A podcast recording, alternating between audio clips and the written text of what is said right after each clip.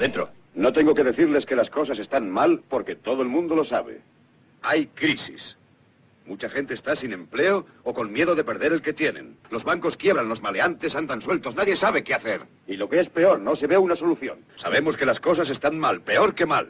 Están locas. Todo en todas partes se vuelve loco y ya no queremos salir a la calle. Nos quedamos en casa y lentamente el mundo en que vivimos se empequeñece y solo decimos, por favor, dejadme con mi tostadora, con mi radio, mi televisor y mis electrodomésticos y no diré nada, dejadme en paz, pues yo no voy a dejarles en paz.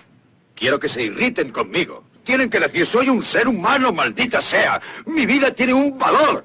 Quiero que ahora se levanten todos. Que se levanten todos de sus sillones. Quiero que se levanten todos y que vayan a sus ventanas, que las abran y que saquen la cabeza gritando, estoy más que harto y no quiero seguir soportándolo. Diríjanse a sus ventanas, ábranlas, saquen la cabeza y griten, estoy más que harto y no quiero seguir soportándolo. Estoy más que harto y no quiero seguir soportándolo. Estoy más que harto y no quiero seguir soportándolo. Estoy más que harta y no quiero seguir soportándolo. Estoy más que harto. Como para no estarlo. Welcome to Carne, Carne Cru- Cruda, Cruda, the album. Join us for danger, excitement, innovations, and Emitiendo desde los estudios Goody para toda la galaxia. En colaboración con el diario.diario.es. Carne cruda. La República Independiente de En este país no te acostarás sin conocer un caso de corrupción más. No salimos de uno y ya estamos en otro. Cuando aún no nos habíamos recuperado de las tarjetas negras y de la imputación del exministro Aceves, la policía detiene a 51 personas, casi todos políticos de PP y PSOE, por el cobro de comisiones ilegales por la concesión de contratos públicos. Entre ellos, Francisco Granados, ex mano derecha de Esperanza Aguirre en la Comunidad de Madrid. Al bipartidismo no les cabe más corrupción dentro y por eso le sale toda fuera a borbotones. Dicen que no se puede generalizar, pero la corrupción está generalizada en los dos grandes partidos. Si será grave el asunto que hasta Rajoy se ha dignado a enviar un mensaje al pueblo llano. Y sin plasma, tampoco es que haya comparecido, no nos volvamos locos. Ha aprovechado una pregunta en el Senado para pedir perdón a todos los españoles por haber dado puestos de confianza a quienes la han traicionado. Pero ha vuelto a exculpar a los partidos políticos. Discrepo radicalmente y creo que ahí radica el problema. Los partidos políticos son responsables de sus casos de corrupción, no solo por permitir que se les metan los ladrones en casa, sino por tolerarlos durante años. Si fueran casos aislados, podría excusarse, sí, pero cuando son tantos, es evidente que ha habido tolerancia, complicidad o, lo que es peor, participación en los hechos. No cabe otra. Basta ver la falta de contundencia con la que han actuado cuando los casos salían a la luz como para imaginar la tibieza con la que permitían la corrupción cuando estaba en la sombra. Un ejemplo claro de esta tolerancia es Esperanza Aguirre. Ahora dice que está alucinando en colores con la operación púnica. Más nos alucina a nosotros que siga siendo la presidenta del PP de Madrid, la señora que ganó las elecciones gracias a un amaño, dio contratos a la Gürtel, escribía correos a Blesa para pedirle favores, tuvo de segundo al evasor Francisco Granados y ahora tiene un porrón de diles en el calabozo por chorizos. Alucinamos en colores porque después de esto aún tiene la desfachatez de decir que asumirá su responsabilidad. ¿Cuál? ¿Dimitir? No, no, hombre, no. Hará como ha hecho siempre, pisar el acelerador y salir pitando del lugar de los hechos. Estaba rodeada de delincuentes y era la única en no enterarse. Como tonta no es, solo queda pensar que se lo hace. Así que sus lloriqueos y los de Rajoy y los de Tomás Gómez no nos ablandan. Si la gente piensa que los políticos son todos unos corruptos, no es culpa de la gente, es culpa de los políticos. Es cierto que no son todos corruptos, pero cuando hay tanta corrupción a su alrededor, los inocentes no lo son tanto. También tienen una responsabilidad por no haberlo atajado, por callar, por mirar hacia otra parte. También son responsables quienes bajan la cabeza resignados cuando las cúpulas no asumen la responsabilidad de la Gürtel, Bárcenas, la Caja B, la financiación ilegal o los seres falsos. No pagan justos por pecadores, pagan sumisos por pecadores. Tienen tanta responsabilidad como los votantes que una y otra vez eligen a corruptos o a quienes les amparan. Aunque ahora expulsan a toda prisa a algunos de los corruptos a los que les ha pillado la justicia o la policía, ya es demasiado tarde. Ya nadie les cree. ¿Quién se va a creer el pacto anticorrupción que están negociando los dos partidos más corruptos? ¿Qué legitimidad tienen para pedir sacrificios a la población los dos partidos que más se han enriquecido a su costa? Han tardado tanto en retirar el cadáver que podemos ver a los gusanos comiéndole las tripas. El final del régimen está durando tanto que el cadáver en descomposición expele un hedor insoportable. Por eso es urgente enterrar ya a estos enterradores. Hablan de la ingobernabilidad del país y cae el bipartidismo, pero es el bipartidismo el que está haciendo a este país ingobernable. La confianza que ganaron en las urnas la han tirado por el retrete en el que ahora flotan sus siglas. En una democracia medianamente seria, el gobierno tendría que convocar unas elecciones anticipadas para renovar sus votos después de todo lo que ha pasado, como tendría que haberlo hecho el PSOE en Andalucía, nada más conocerse la trama de los seres fraudulentos. En una democracia verdadera, tendrían que disolverse y entregar las armas. Ya no pueden esconder su suciedad. Todo el mundo lo sabe ya. Todo el mundo sabe que los dados están marcados. Todo el mundo jura con los dedos cruzados. Todo el mundo sabe que la guerra terminó y que los buenos perdieron. Todo el mundo sabe que la pelea estaba amañada, que los pobres siguen siendo pobres y los ricos se enriquecen.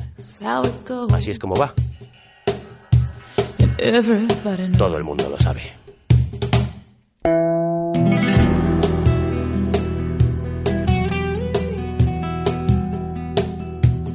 Everybody knows that the boat is leaking.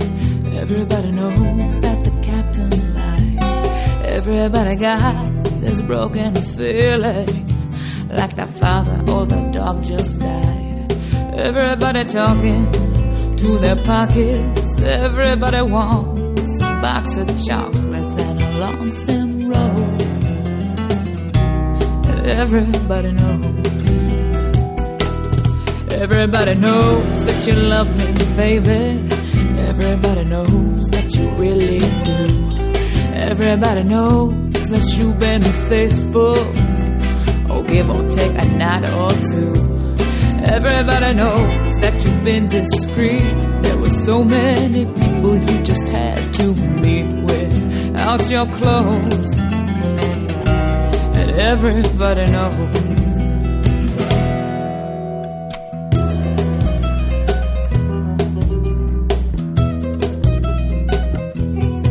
Everybody knows. Everybody knows. That's how things go. Everybody knows. Everybody knows. Everybody knows. That's how things go. Everybody knows. Y más tardes. Bienvenidas y bienvenidos a la República Independiente de la Radio, un programa que te limpia los oídos y te afila los colmillos.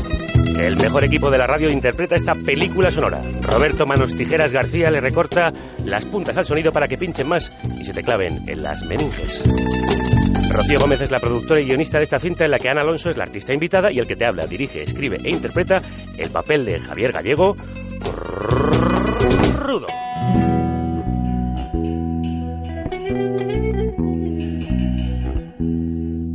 Everybody knows that it's now or never.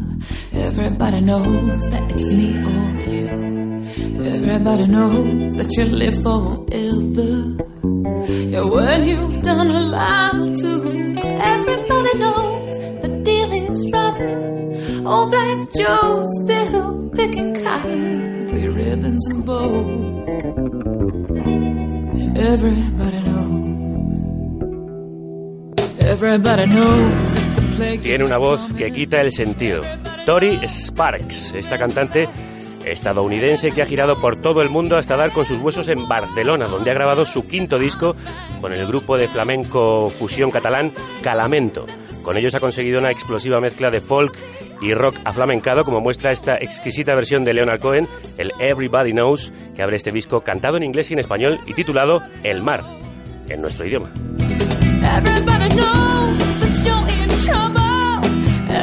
Hoy vamos a cruzar muchos mares como los emigrantes, vamos a navegar entre dos aguas como Paco de Lucía y vamos a hablar de flamenco.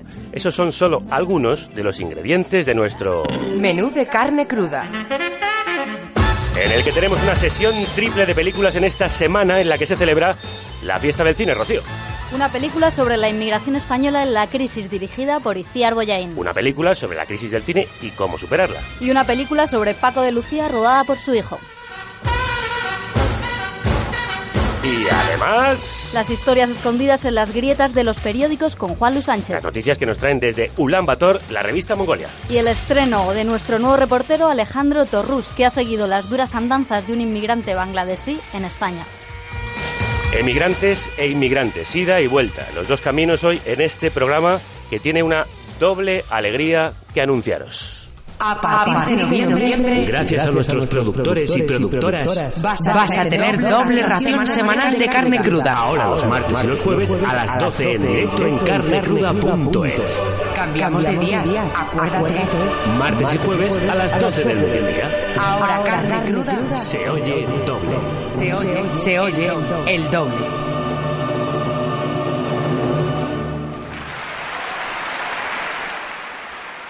Este aplauso va por vosotros y por vosotras. Sois insaciables, pero bueno, os queremos igual. Incluso os queremos el doble por darnos más trabajo ahora que tantos no lo tienen. Vosotros sois nuestra casa, de aquí no nos van a echar, gracias a que estáis ahí.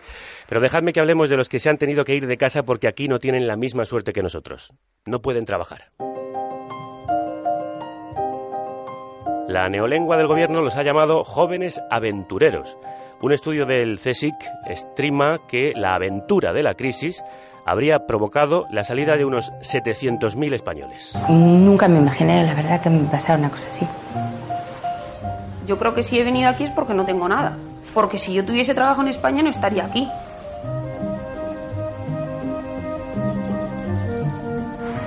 No somos jóvenes aventureros ni nada por el estilo, somos emigrantes. Hice Bellas Artes en España, oposité dos veces, he aprobado las dos veces, pero sin plaza.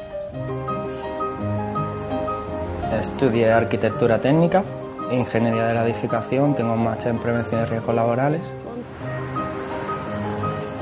Estudié ingeniería química, luego hice un máster para poder ejercer como profesora de química y física.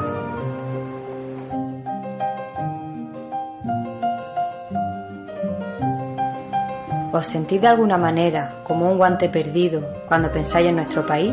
Nosotros sí un guante perdido. Así se sienten muchos de los que se han tenido que ir, no por un impulso aventurero, sino por el paro, la precariedad y la falta de oportunidades en un país con más de un cuarto de sus jóvenes en paro. Se sienten como un guante que se está perdiendo la otra mitad de su vida, su familia, su casa, sus amigos, su país, porque ahora viven en tierra extraña. Así se llama el documental de Iciar Boyain, que se estrena este viernes y que cuenta en directo la historia de esos guantes que se han quedado sin el guante que los completa. Iciar, crudas tardes. Crudas tardes. ¿Qué simbolizan esos guantes?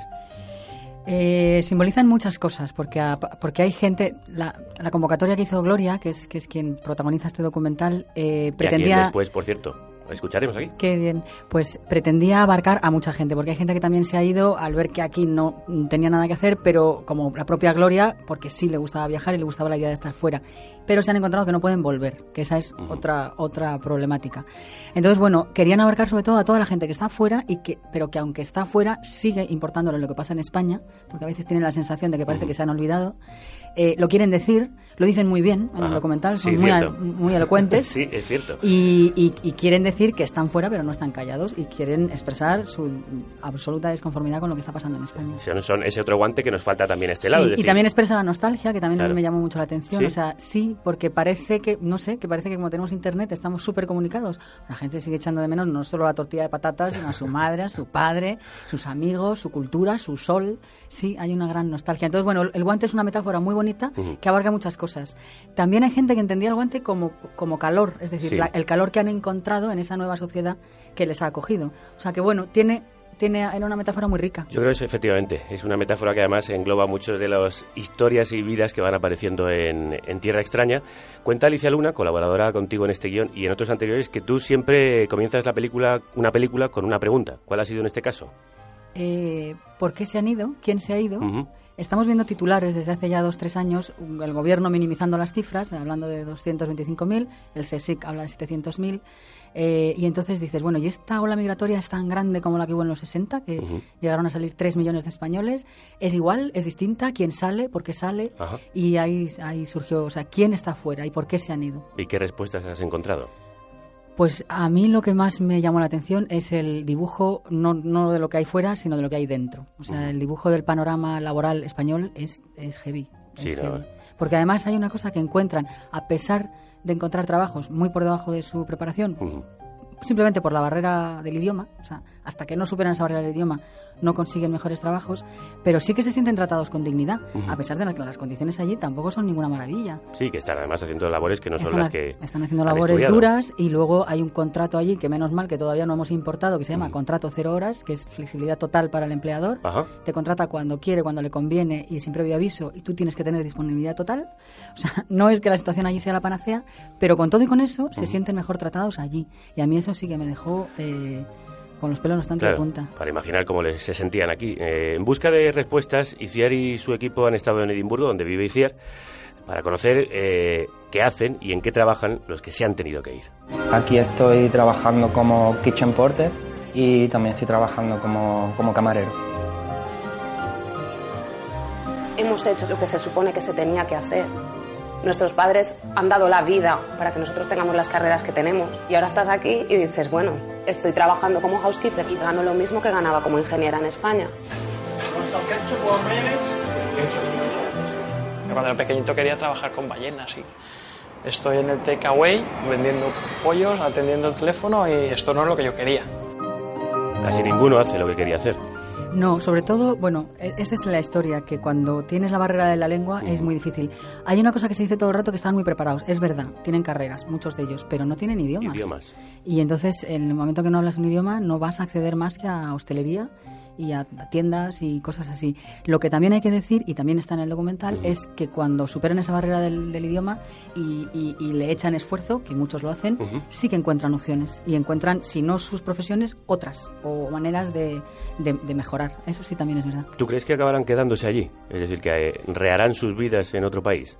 A mí me parece súper interesante esta generación que se ha ido porque, de todas maneras, a todo esto se han ido ellos y gente bastante mayor. Sí, es ¿eh? verdad. Se, ha ido de todo. Pues vamos a ver, en Edimburgo en concreto yo pienso que no tanto, porque el clima les echa muchísimo para atrás. Es un sitio un poco de paso. También han ido muy motivados por aprender inglés. Pero yo creo que habrá gente que se quede, lógicamente, porque encuentre... Yo creo que también hay una sensación, hay veces que hay profesiones que ya no puedes hacer en España, aparte de por la crisis porque no existen. Eh, yo me gustaría hacer este documental dentro de 10 años y volver a encontrarme. A ver qué ha sido de ellos. A ver qué ha sido de España y qué ha sido de ellos. De ellos, ¿no? ¿Y, por qué ellos? ¿Por qué Edimburgo? ¿Por qué es tu residencia? Bueno, Edimburgo es el segundo destino en el Reino Unido. Después de Londres es Edimburgo. Hay una colonia de entre 20 y 30 mil españoles. Y el Reino Unido es uno de los países a los que más emigramos. Junto con Alemania. Entonces, además, viviendo allí tenía la opción de, seguirlo de cerca. me, ha, me, permitido estar un año investigando, hablando con gente, hasta que he encontrado a Gloria, que ha hecho esta acción que he seguido. Y, bueno, era, era una buena manera de contarlo. Y, Edimburgo es muy representativo también por el tema de la lengua. No es lo mismo emigrar cuando hablas la lengua que, sin hablarla. Cierto. ¿Y, cómo has encontrado los personajes? Aparte de a Gloria, a la que vamos a conocer en unos minutos, eh, ¿qué, buscabas? Pues buscaba gente de todo tipo. La verdad que durante ese año hablé con mucha gente diferente. Eh, pero no acabé de encontrar la estructura, porque entre otras cosas la gente se marcha, y se marcha de la ciudad y de tu documental, y me quedo sin protagonistas. y eso me pasó. La ¿Ah, propia Gloria se marchó seis meses, ah. y, pero antes de marcharse quería hacer esta acción con los guantes, y entonces en realidad se autocastinaron, porque Gloria hace una convocatoria con su colectivo, y al, el que vino habló ¿Qué ocurrió? Que yo creo que vino una buena representación de los que están fuera. Vinieron 100 personas, entrevistaron cerca de la mitad. Entonces, son ellos los que se eligieron para estar en el documental. ¿Y cómo viven allí? ¿Se juntan? ¿Hacen piña? Mucho mucho. Los españoles somos muy, Somos muy familiares y gregarios. bueno, nos gusta el grupo, nos gusta la compañía. Les gusta el grupo. este tema de la lengua hace que sea difícil también integrarte con escoceses. Entonces buscas, claro, y también estás allí solo. Pues es que buscas. Y luego yo creo que seguimos siendo como en los 60. Es decir, nos gusta hacer paella juntos, nos nos gusta jugar al fútbol, eh, los bares donde ponen la Liga Española revientan. Pero se mezclan también con... Se mezclan, se mezclan, pero... ¿Con los escoceses o...? Pero otra vez es la lengua, o sea, en el momento que hablas la lengua, sí, si no, es difícil. Tenemos un serio problema de aprendizaje del, del idioma, ¿eh? Mucho, tenemos un hándicap enorme y eso es, un, es una pena. O Las sea, nuevas porque- generaciones hay que trabajar en ello. Sí. Oye, aunque sé que no te gusta eh, que te lo digan, tu mirada, como describiste tú la de Ken Loach, es comprometida con tu tiempo. Pero siempre habías hecho ficción para hablar de esos temas que te Sí. preocupan. ¿Por qué ahora un documental? Pues la verdad que me pareció más inmediato. Yo creo que España está cambiando o, o- o- o- casi, no sé si desmoronándose. Están pasando tantas cosas. Mira, mientras... Está me- cambiando que no la reconoce ni su madre. De verdad, eh, estábamos acabando el montaje cuando surge una fuerza de la que yo por lo menos no había ni oído hablar, que es Podemos. Eh, abdica el rey, sale Felipe VI, o sea, era como, oye, o sacamos el documental Sí. o os ha quedado viejo ayer. Claro. Sí, eh, y el documental tiene esa inmediatez. También estábamos montando, iban surgiendo más casos de corrupción. No estaba Puyol y lo metimos rápidamente en el montaje. O sea, era como, oye, eh, y eso te lo permite también el documental. Puedes, puedes ser más plástico, puedes ser más incluirlo. Después El- vamos a hablar también de esa vertiente política que también tiene este documental, pero sigamos hablando de esas historias. Ya lo ha dicho antes Iciar.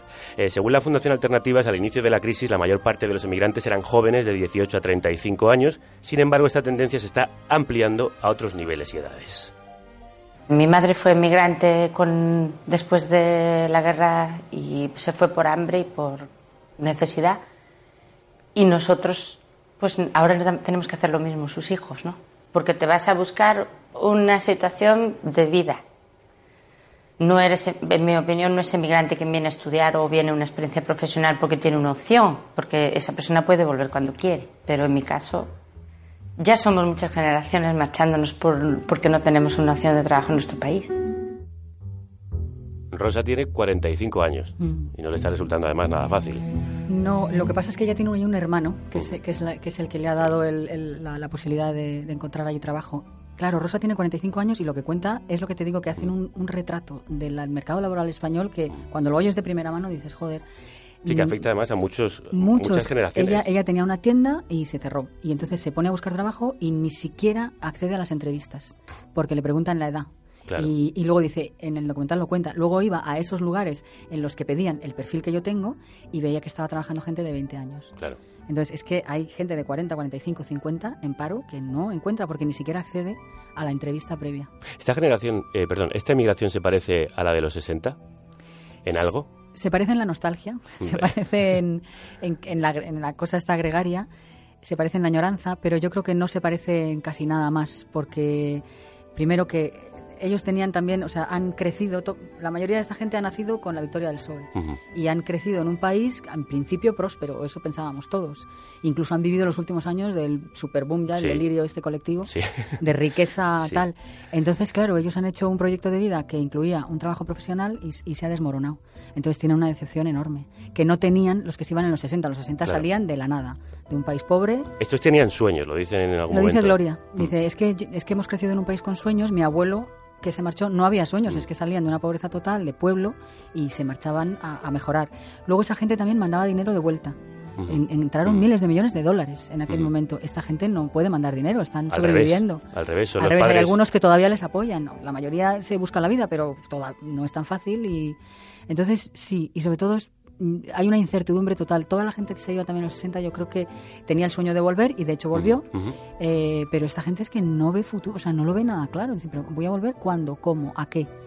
Y eso es una, es una generación un poco de limbo. Ellos se definen un poco así. En tierra están- extraña. Están en tierra extraña, están en... Bueno, vale, no estoy mal, porque no se puede decir que sea un drama estar en. Edimburgo y si tienes un trabajo que más o menos te permite sobrevivir, no estás mal. Pero ¿hasta cuándo? No estoy ejerciendo mi profesión, no estoy construyendo futuro, no voy a poder tener hijos porque no sé cómo voy a mm, asentarme. Y, es, y tengo 32 y 33 y cuando yo les preguntaba, ¿cómo te ves dentro de 10 años? Hacían, no me hagas No esa me hagas pregunta. esta pregunta, por favor. Mm. En tierra extraña, ese es el sentido de- del título, además sacado de la Piqué. Se acaba de la pique que luego no usé la copla, luego usé otra, que también es muy bonita, la del emigrante obrero. Vamos a cerrar esta entrevista con ello, después con, con ese migrante obrero. Pero me pareció que en Tierra Extraña hablaba de muchas cosas, también del momento extraño en el que estamos, Mm. de, de cambios, Sí. de... Bueno, y ellos están en un limbo. En Tierra extraña te encoge el corazón por muchos momentos por su capacidad para transmitir cómo palpitan, cómo late el corazón muchas veces, encogido también, de esos nuevos emigrantes.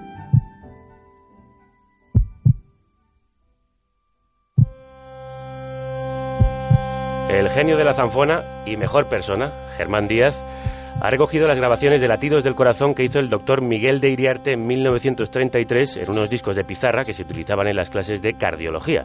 Y sobre ese ritmo de nuestro músculo más esencial, Germán ha compuesto una música que te ensancha el corazón, te agranda los ventrículos y te expande las aurículas. Y si no, fijaos cómo se estremece vuestro corazón mientras oís esta pieza dedicada, como nuestro programa de hoy, a los hijos que se van. Pour l'enfant perdu, para el hijo perdido. Se titula esta pieza.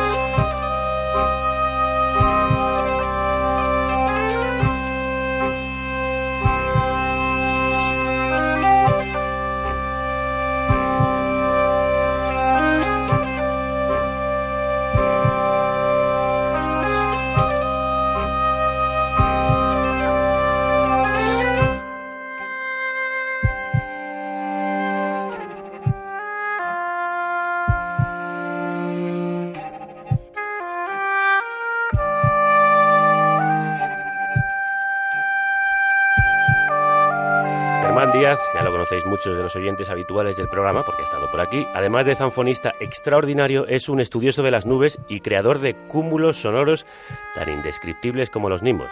Así lo demuestra en esta composición que te arranca las lágrimas a puñados. Pour l'enfant perdu, uno de los temas que aparece en su disco Método Cardiofónico. Ya nos lo presentó aquí en directo y ahora lo ha editado por fin, ya era hora, Germán, eh, con su sello, al que ha llamado con su habitual modestia Producciones Efímeras, aunque publica discos de los que permanecen y se te quedan dentro, como este.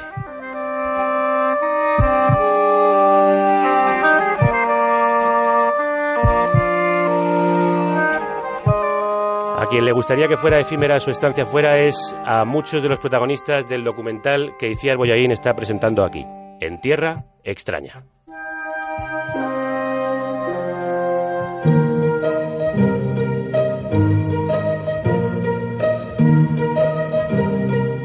Que estamos viniendo en masa.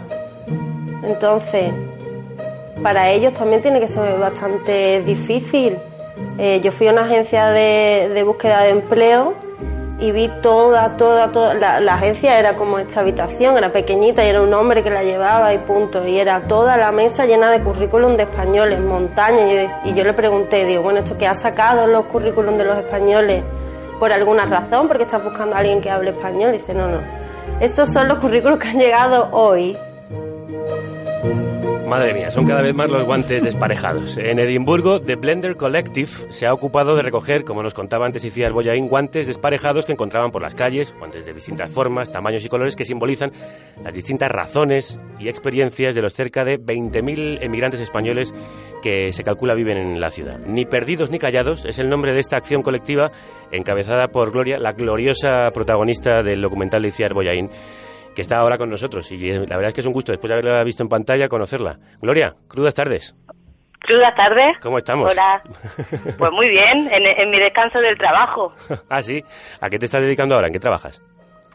Eh, trabajo en Zara, desde que llegué aquí a Edimburgo. Ah, sigues ahí donde estabas, ¿no? Sí. ¿Y te- tienes aspiraciones de otras cosas, de salir de ahí? Yo siempre, sí, lo que pasa que no, no es tan fácil, pero vamos, o sea, planes siempre hay.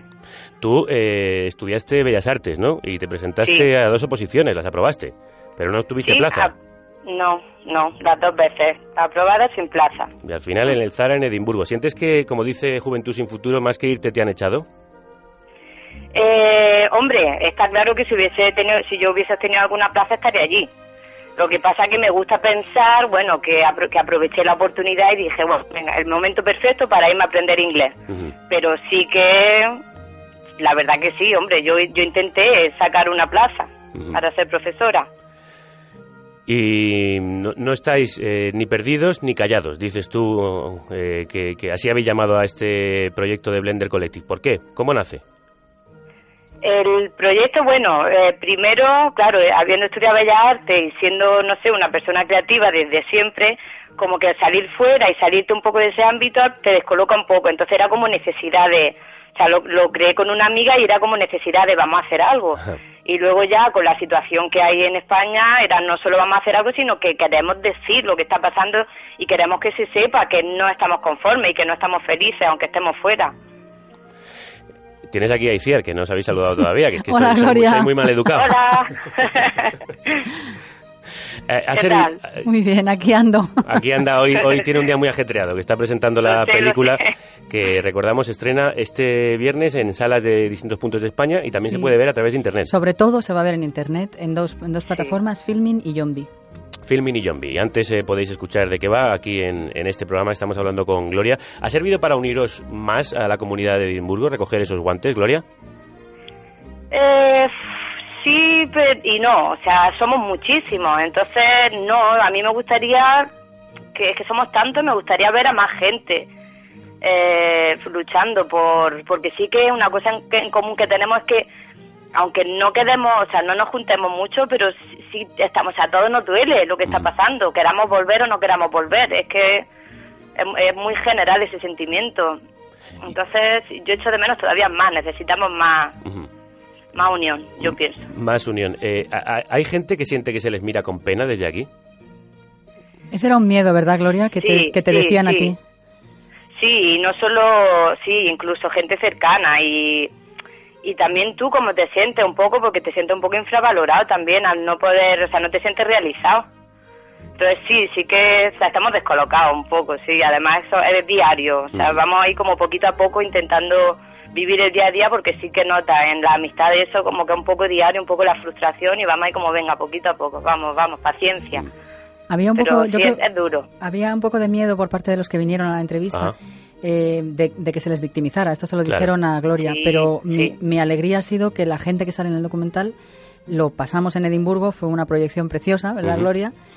Y, lu- y luego mm, la mayoría, vamos, los que, los que los que vinieron se me acercaron para decir que no se sentían nada víctimas en el Ajá. documental y que se Nada, sentían nada, y que se sí. sentían representados como lo que son. Es decir, tiene una parte negativa, pero luego tiene otras positivas y, y sobre todo no, no, no aparecen como víctimas, porque yo también creo que tampoco es duro, como dice Gloria, pero bueno, se aprende mucho también estando fuera. Es verdad que muchos tratan de mantener la esperanza viviendo al día.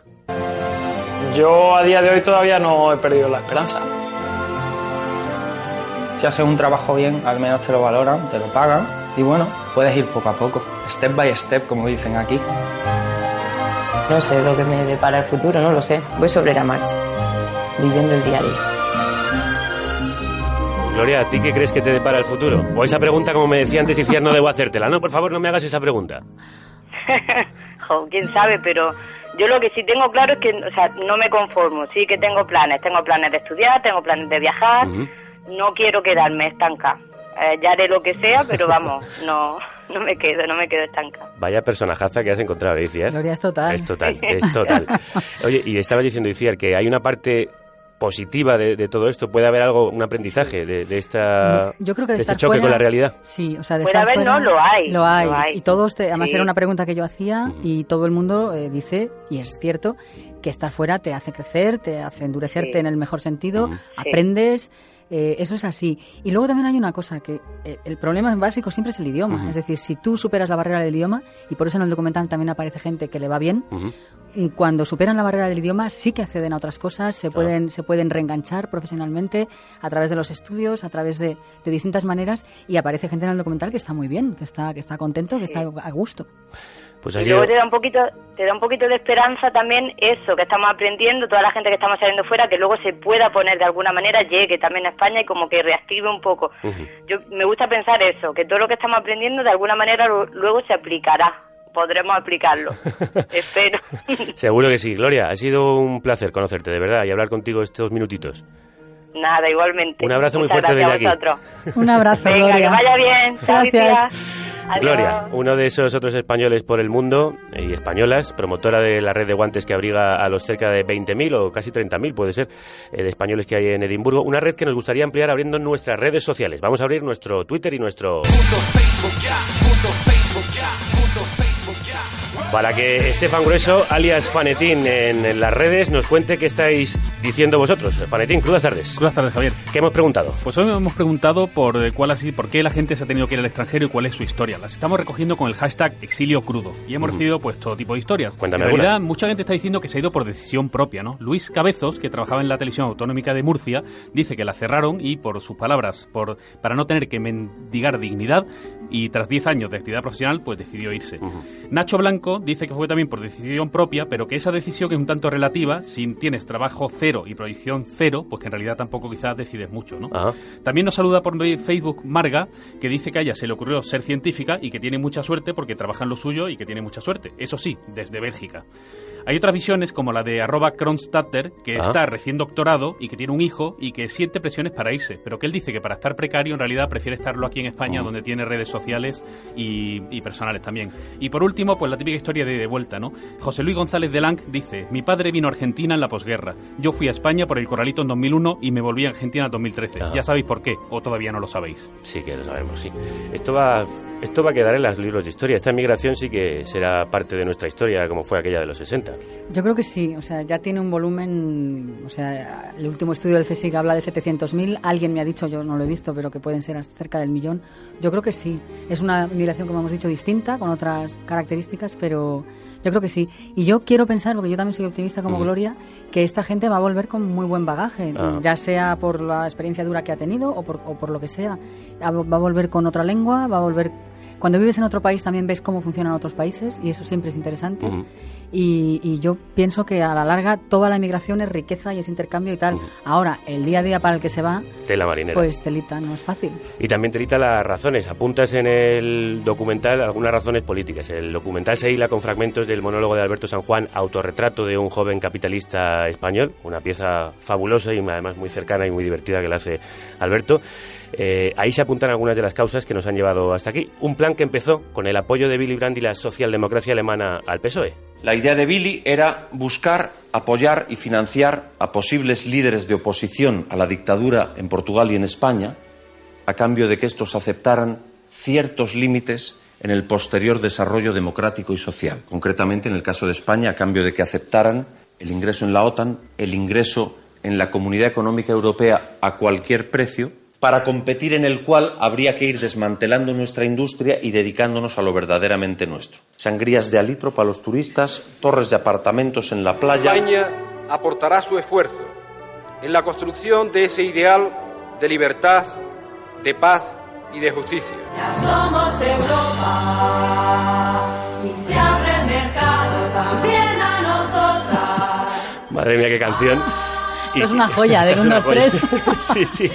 De, aqu- de- de aquellos polvos, estas emigraciones, es decir, estamos pagando las consecuencias de aquellos pactos oscuros y ocultos. Yo creo que sí, yo creo que se hizo una, bueno, se hicieron de- unos acuerdos que implicaban un poco todo lo que ha pasado ahora. Eh, yo cuando hice, cuando estaba haciendo el- el montaje, o sea, la idea de meter a Alberto surgió en el montaje, porque ya tenía todos los testimonios de la gente, son el corazón del documental, es, es, es lo que mueve todo el documental, pero no dejan de ser retratos en primera persona de su experiencia. Y de repente dije, bueno, está muy bien esto, pero puedo caer en que sea una larga queja. Entonces aquí hay que buscar también hay que preguntarse por qué ha pasado Ah. esto. Entonces me acordé del monólogo de Alberto San Juan Claro. que había visto y dije, Alberto también se lo ha preguntado y se lo ha contestado de una manera muy erudita y con muchísimo humor, como, como dices. Es un monólogo que yo recomiendo muchísimo, sí. que sigue haciendo los jueves haciendo, en el Teatro del Barrio. Y entonces pensé introducirlo y me funcionó. Me pensé, esto va a ser una marcianada, meter un monólogo de Alberto San Juan con los testimonios y no, y funciona. Porque yo creo que necesitamos también plantearnos aquí qué ha pasado. Claro. ¿Qué ha pasado? Y entonces, ¿qué ha pasado? Bueno, pues que se hicieron, se hizo una transición en la cual se hicieron demasiadas concesiones, seguramente, entre otras democráticas a la ciudadanía y acuerdos económicos. Se, se, se firmó una entrada sí o sí en la OTAN, se firmó unos acuerdos económicos que a la larga yo creo que efectivamente nos han traído hasta aquí.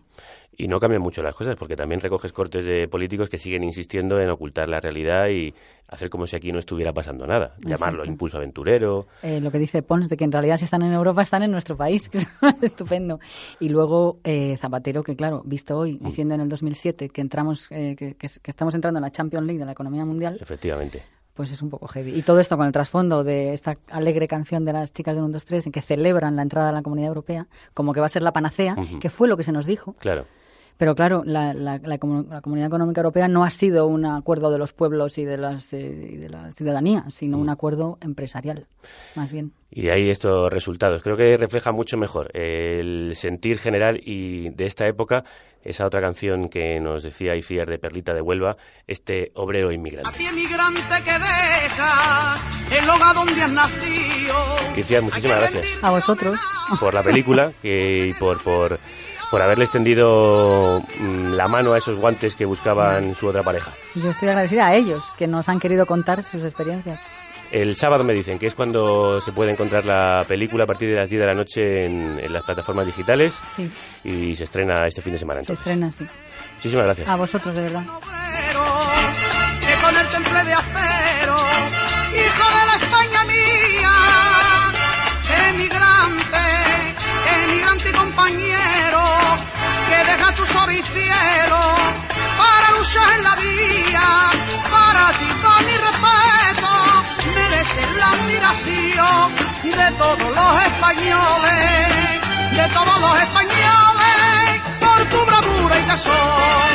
Nuestro respeto también lo tienen, igual que tiene nuestro respeto y admiración la película que ha hecho Iciar.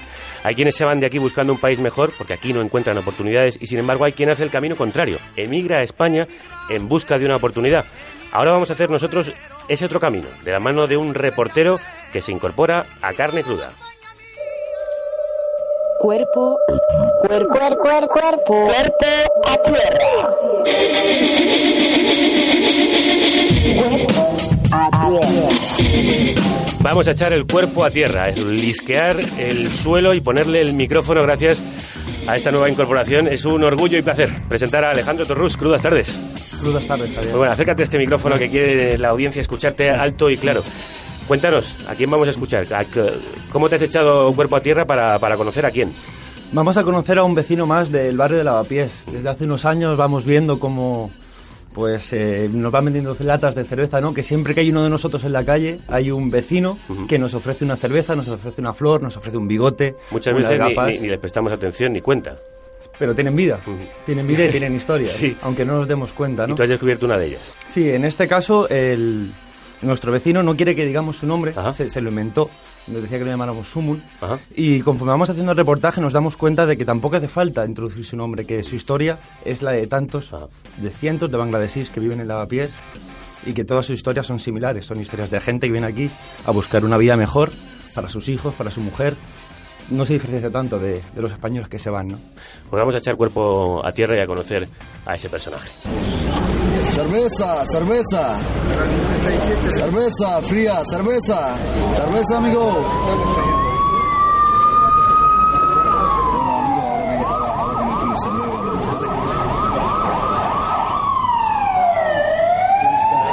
¿Y qué, qué ha pasado antes? ¿Con el momento en el que yo decía? Sí, vení policía. Siempre, siempre Dos veces, tres veces. Venir policía más o menos a las 1, a las 2, a veces 3. Venir policía, a veces motor, a veces eh, coche. Nosotros corriendo. Todos gentes salir fuera. ¿Te han multado alguna vez a ti? Sí, sí. Yo creo que muchas multas. Multa, claro, mu- muchas veces. Cuando, cuando coges de municipal policía, hasta multa. Sí. A veces multa, a veces no, pero coger toda la cerveza. Si no conseguías marido, Depende del la policía. Sí, claro. ¿Cuántas multas te han puesto? Más o menos eh, una vez eh, 150, 150. ¿Puedes pagarlas? No, no tengo dinero, pero claro pagar. Claro pagar, pero cuando no lo sé, pero cuando tengo dinero sí necesito pagar, pero cuando no lo sé. amigos? ¿Cerveza? Va a cantar ahora. ¿Super fría? Sí. Fría, ¿no? Sí. ¿Qué cantar te gusta?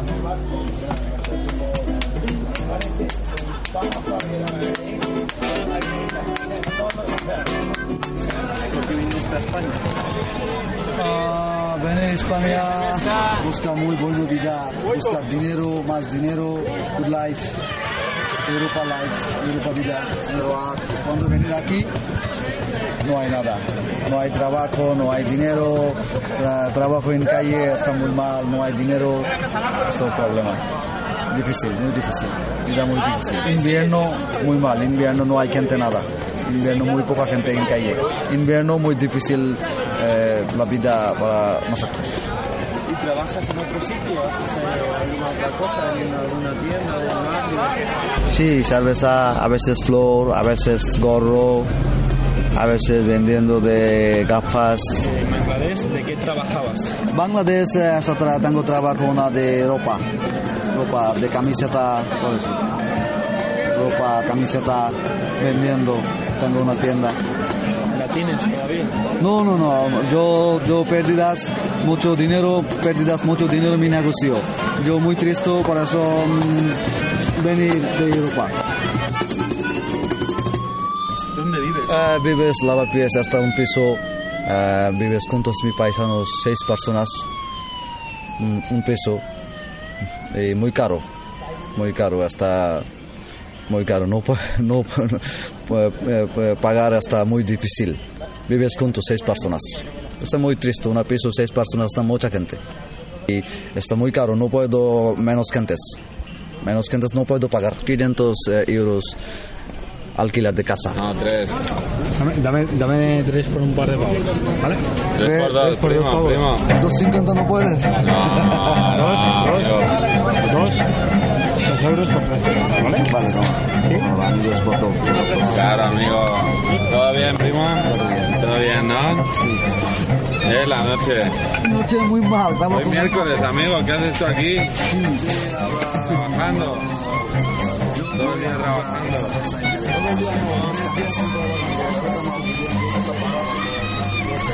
Hola, buenas tardes. ¿Bolsa necesita? No, no, gracias. ¿Cuántos lleva? Dos cajas.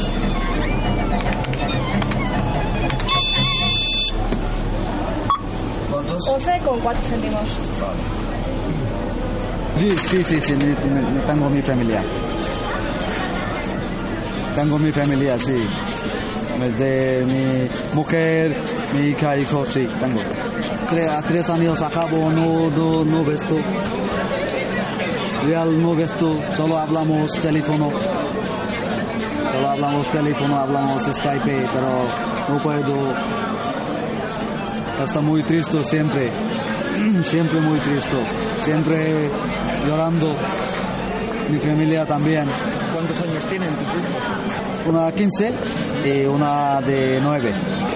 ¿Y qué te dicen cuando habláis? Yo digo con eh, vosotros esperando, esperando, esperando.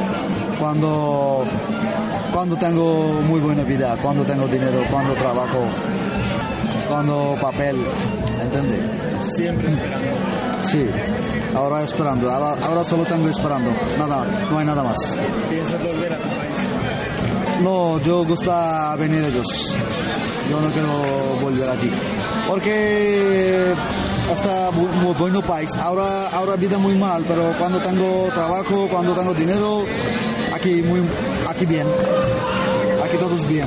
Mi país muy mal de todos, todos trabajo, mm, gentes, no hay tengo dinero. Yo quiero aquí venir todos mi familia. Porque ¿en qué se diferencia la vida de, de país a la vida de España?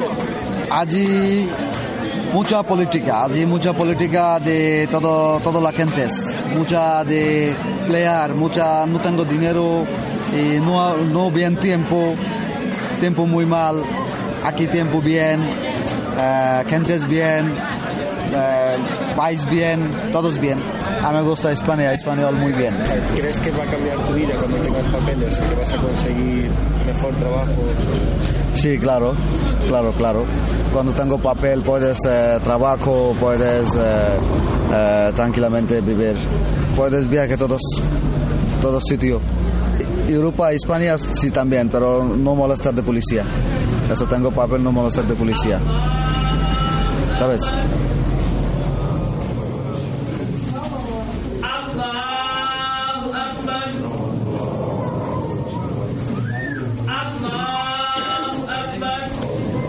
Mi religión, yo musulmán.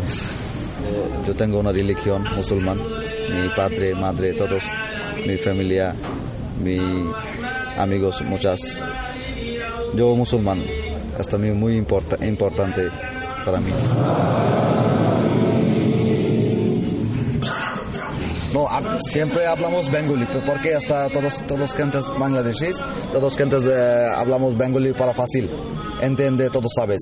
Pero a veces eh, hablamos inglés, a veces español también. Eh, porque, ¿qué pasa tu maricón? ¿Qué- ¿Dónde vas? Ven aquí a beber, eh, comer, dame dinero, yo, yo compro más comida.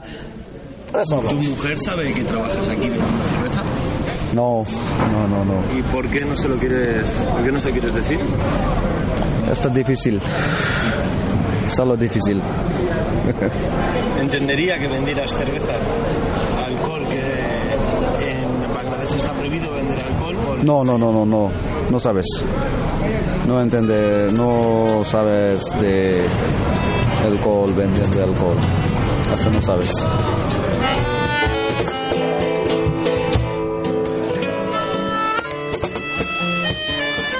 Sí, tengo una... Dime en español qué es. Sueño. Sueño. Sonido. Sueño. Sueño. Sueño. Sueño. Yo tengo un sueño. Claro. Yo venir aquí buscar muy buena vida. Yo venir aquí ganar más dinero para familia, para buena vida. Pero cuando tengo papel, cuando tengo buen trabajo, yo quiero venir aquí mi familia. Aquí mi familia, mi hijo, mi mujer, vives aquí juntos. Este es mi sueño. Futuro sueño. Para nosotros es un sueño hecho realidad que Alejandro Torrús se haya incorporado a la carnicería, a la República Independiente de la Radio. Él echa cuerpo a tierra para amplificar los sonidos de la calle, igual que Juan Luis Sánchez echa cuerpo a tierra para amplificar la letra pequeña de la prensa, para sacarlos a la luz asuntos importantes que pasan desapercibidos a la mayoría. La letra pequeña. Cogemos el microscopio y nos ponemos a mirar la letra pequeña de los medios de comunicación, esas historias que se escriben para que las leamos, no para que nadie las utilice como arma arrojadiza. Trocitos de verdad llenos de matices, a veces incómodos. Periodismo. En fin, eh, de cuentas. Juan Luis Sánchez, buenas tardes. ¿Qué tal, Javier? Muy buenas. Felicidades, que ayer hubo premios, ¿no? Ayer hubo premios, sí, eran los premios enfocados se llamaban. Eh, lo convoca la Universidad Carlos III, lo- la coordinadora de ONG, se dieron anoche, el diario.es fue el el más votado entre todos los medios. ¡Viva! Había no, también periodistas premiados de la casa, Ignacio Escolar, Olga Rodríguez. ¡Viva! en fin, viva, viva, sí. Amigos, pleno, ¿no? Pleno no, porque tú estabas nominado y no te lo Ah, llevaste. no, no Yo estaba nominado, no me lo llevé. Gabriela Sánchez de Salambre, Micromachismos, en fin, había, había muchas nominaciones, pero vamos, que sí, que muy contento. Bueno, a nosotros nos han dado, y desde aquí quiero decirle y eh, dedicárselo a los oyentes, el premio al mejor podcast de radio de Sí, la señor. Asociación de Radio. Y también quiero felicitar a los compañeros de La Tuerca, de Salvados, del Intermedio, a Ana Pastor, Ángeles Barceló, Gabilondo o Jordi Évole, que ganaron esos premios enfocados. Sí, hay que, hay que dar refuerzo positivo a la gente, aunque sea de otros medios, aunque sean a veces de competencia. Bueno, más allá de eso, hay que hacer refuerzo positivo eh, porque hay que darle sitio a, a historias como esta. ¿Cuáles son esas órdenes que reciben cuando están a pie de valla? Las órdenes es rechazar a todo inmigrante de, de la forma que sea. ¿Recibían la orden de devolver a menores o mujeres embarazadas? Recibíamos la orden de devolver. No se miraba ni sexo ni edad. A gente, por lo que me cuenta, a ustedes entonces les obligan a incumplir la ley. Se podría decir así. Es la voz de un guardia civil contándole a Gonzo, en el intermedio, cómo los agentes de la Guardia Civil en, en Melilla tienen órdenes de incumplir la ley. Les dan órdenes de no seguir los protocolos legales. Por parte del Estado, de aquellos que tienen que Estado. vigilar más el Sí. cumplimiento Sé de que la cuenta ley. también, cuentan que, que han llegado a disparar bolas de goma, pelotas de goma, contra el cuerpo de la gente que estaba intentando saltar la valla. ¿no? ¿Os acordáis de la valla de Melilla, no? De, Sí. de- de las muertes de Ceuta. Pues Sí. lo mismo, pero contra la gente que estaba en la valla. Al igual que jamás, jamás se deberían de haber usado las pelotas de goma. Cosa que antes de que pasase lo de Ceuta se hacía. Se han estado usando en el vallado fronterizo sin rebote y directamente a la persona. Se, utiliza- De forma ilegal. se utilizaban pelotas de goma en la valla. Sí. Se han llegado a usar pelotas de goma en la valla, al igual que se vio en Ceuta. Esto, esto es una barbaridad ilegal, eh, porque luego hay otras cosas como cutres, ¿no? Porque, por ejemplo, cuenta también este Guardia Civil que, que hay fumigadores de gas pimienta para rociar a los inmigrantes que se acercan a la valla, pero que no se usan. ¿Por? No se usan porque, claro, si tú rocías gas pimienta en la valla, no solo le afecta a los inmigrantes, sino también a los guardias civiles. Sí que son unos lumbreras quienes idean estos métodos de tortura, ¿sí? Efectivamente, no, muy listos no son. Pero bueno, que, que traemos a esto a la letra pequeña, porque a pesar de estar en el intermedio, que es un programa muy conocido... De letra grande. De letra grande, efectivamente, se cuentan tantas cosas al cabo del día tan interesantes y tan tremendas que a veces eh, conviene reforzar Porque la cosas, atención. sí, esto es importante pasar- porque puede tener incluso una derivada legal. Esto es importante para ver cuál es la responsabilidad legal de la gente que da órdenes eh, sobre lo que ocurre en la valla de Melilla. Acordémonos de esto, porque puede traer cola. A mí me gustaría saber cómo ha conseguido Gonzo estos testimonios tan valiosos y tan difíciles de sacar. Gonzo, crudas tardes. Hola, muy buenas, ¿cómo estáis? Hola. Pues esa es la pregunta. ¿Cómo lo habéis conseguido? Eh, pues estando, a ver, estando en el lugar, en, en el día indicado, porque fue el, el- el día del, último salto que hubo de la valla, eh, y coincidiendo también con, con un estado de ánimo de bastante hastío por parte de los agentes de la Guardia Civil, por todo lo sucedido, sobre todo, bueno, por lo que viene sucediendo desde hace ya bastantes años, pero sobre todo por la repercusión que, que está teniendo su trabajo gracias a los vídeos que graba José Palazón de, de- y sus chicos de, de la asociación ProDaim. ¿Se, Entonces, siente, eh, ¿se sienten ellos muy- utilizados? Sí, era una de las preguntas que le hacían. Me decía que sí, que se sentían utilizados por el gobierno. Eh, La respuesta prácticamente exacta era que eh, nos utilizan a nosotros para solventar un problema que ellos no son capaces de solventar. Eh, Eso era más o menos lo que nos venía a decir. Desde hace muchos años, gente como Palazón, como Elena Maleno, como mucha gente que también ha pasado por la, por la antena de carne cruda, por el diario.es, vienen haciendo un trabajo, periodistas que hemos estado allí también hemos intentado denunciar la situación. ¿Te parece, Gonzo, que estáis consiguiendo también desde la televisión convertir en este tema de la valla de Melilla como un tema central que por fin importa a- al periodismo de grandes audiencias?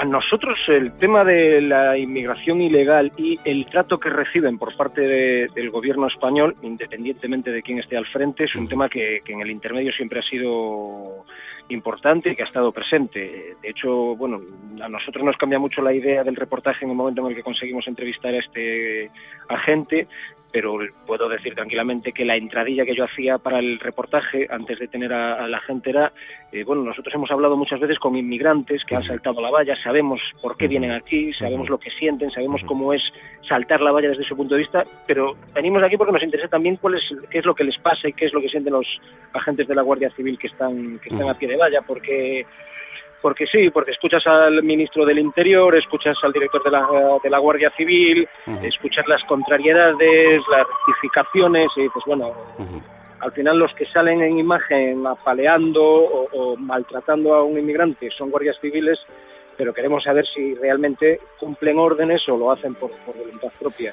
También hay un momento en el que, Era lo que, lo que nos encontramos al final. también hay un momento en el que se podría desobedecer cuando la orden es injusta, sobre todo si lo hicieran de manera colectiva. Quizá podrían tener más fuerza frente a esas frente a esas órdenes eh, de cometer actos ilegales. Una última pregunta, Gonzo.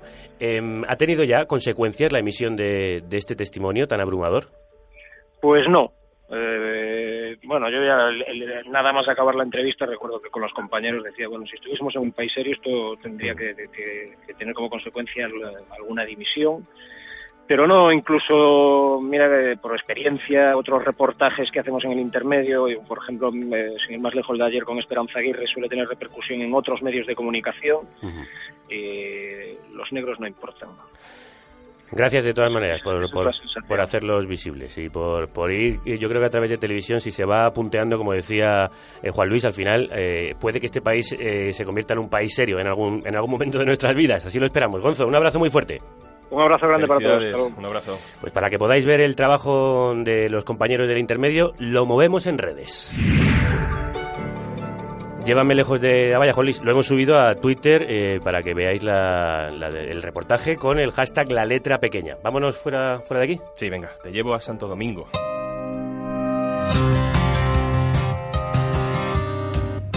Estamos estos días hablando mucho del ébola y hace un par de semanas ya destacamos el trabajo de periodistas que han estado en varios países africanos desde el principio de esta crisis, no, no solo ahora que ha llegado aquí y ya se ha ido por fin. Pero también vamos a hablar de otra enfermedad que afortunadamente no tiene los niveles de mortalidad del ébola. Nadie, o casi nadie, muere de, de esta enfermedad de la que vamos a hablar, pero precisamente por eso se habla menos de ella. Aunque Ah. en realidad afecta muchísimo a la calidad de vida de millones de personas. ¿Y cómo se llama esa enfermedad? Chikungunya. Perdón, ¿cómo? Sí, no lo he dicho ni bien ni a la primera. Chikungunya. Eh, perdón por, por reírme. No, ¿eh? sí, sí, sí. Hasta el propio periodista que escribe el reportaje del que vamos a hablar empieza diciendo en su texto que, que el nombre hace gracia, porque que es complicado de decir. Pero lo que significa el nombre ya no es tan gracioso. Su nombre puede sonar chistoso, pero no tiene ninguna gracia. La palabra chikungunya proviene de una lengua tanzana, país de origen de la enfermedad. Significa hombre doblado y deja literalmente así a quienes contraen este virus transmitido por los mismos mosquitos que contagian el dengue. Se está expandiendo con rapidez por el continente americano, desde donde brotó hace casi un año, el Caribe. Empieza así el reportaje de Pablo Linde en Planeta Futuro, una sección de derechos humanos en el país y que se titula El mosquito que te deja doblado. Eh, cuenta Pablo Linde que, que se ha expandido tanto en República Dominicana que es casi impos- imposible no Ajá. cruzarse con alguien que no haya sufrido la enfermedad del hombre doblado. Llamándose el hombre doblado no debe de ser cosa agradable. No, claro. lo que te decía es que afecta tanto a la calidad de vida de las personas que se llama así porque efectivamente te deja doblado durante cuatro días por lo menos, dolor en todo el cuerpo, llagas en la boca, en la nariz y luego secuelas durante muchísimos meses. Eh, de hecho, un taxista, que es siempre una fuente habitual de los periodistas cuando llegan a algún sitio, Cierto. eh, cuenta en este reportaje que, que hay días, meses después de haber pasado lo peor, que, que uno no puede cerrar la mano, por ejemplo, en el caso de este taxista, que, que le fallan las rodillas, con lo cual tampoco puede trabajar, ¿no? Son secuelas menos visibles eh, que hacen peor la vida, la vida de la gente. Pues vamos a compartir esta segunda noticia hoy de la letra pequeña con la que terminamos. Compartimos el enlace en Twitter de El mosquito que te deja doblado. Ese reportaje de Planeta Futuro. Eh, no sé, si alguien quiere proponernos más temas, puede hacerlo, ¿verdad? Puede hacerlo compartiendo sus enlaces, sus propuestas, sus sugerencias con el hashtag la letra pequeña en Twitter. Lo iremos viendo durante estos días que vienen por delante y los traeremos aquí a la a cuando toque. Pues nada, ya que me has llegado tú de viaje en eh, esta última noticia de la letra pequeña, te voy a llevar yo hasta Casablanca.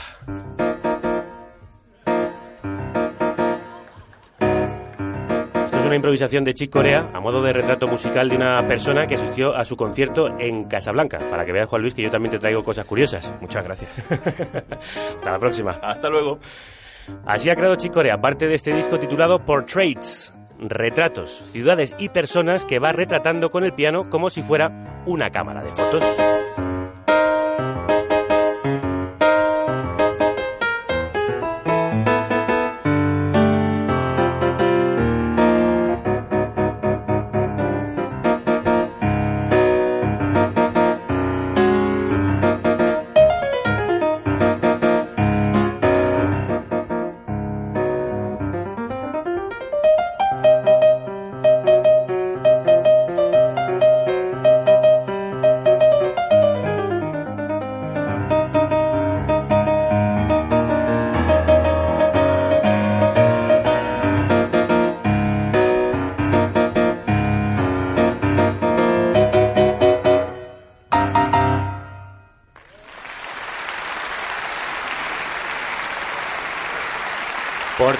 1, Casablanca, es el título de esta improvisación del disco a piano solo que Chick Corea ha publicado este año, Portraits, en el que recoge improvisaciones, temas propios y versiones grabados en directo. Chick Corea, amigo y colaborador de Paco de Lucía, al que le dedica un tema en este disco, me sirve para recordaros que en esta segunda hora hablaremos de la emocionante película sobre Paco de Lucía que ha estrenado su hijo Curro. Y el título de este tema, Casablanca, me sirve para anunciaros que antes, es decir, ahora mismo también Seguimos hablando de cine, de cómo salvar al cine de la crisis, de cómo curar a la pantalla herida. A nadie se le ocurre romper un escaparate y llevarse lo que encuentra, pero sí lo hacemos con la cultura.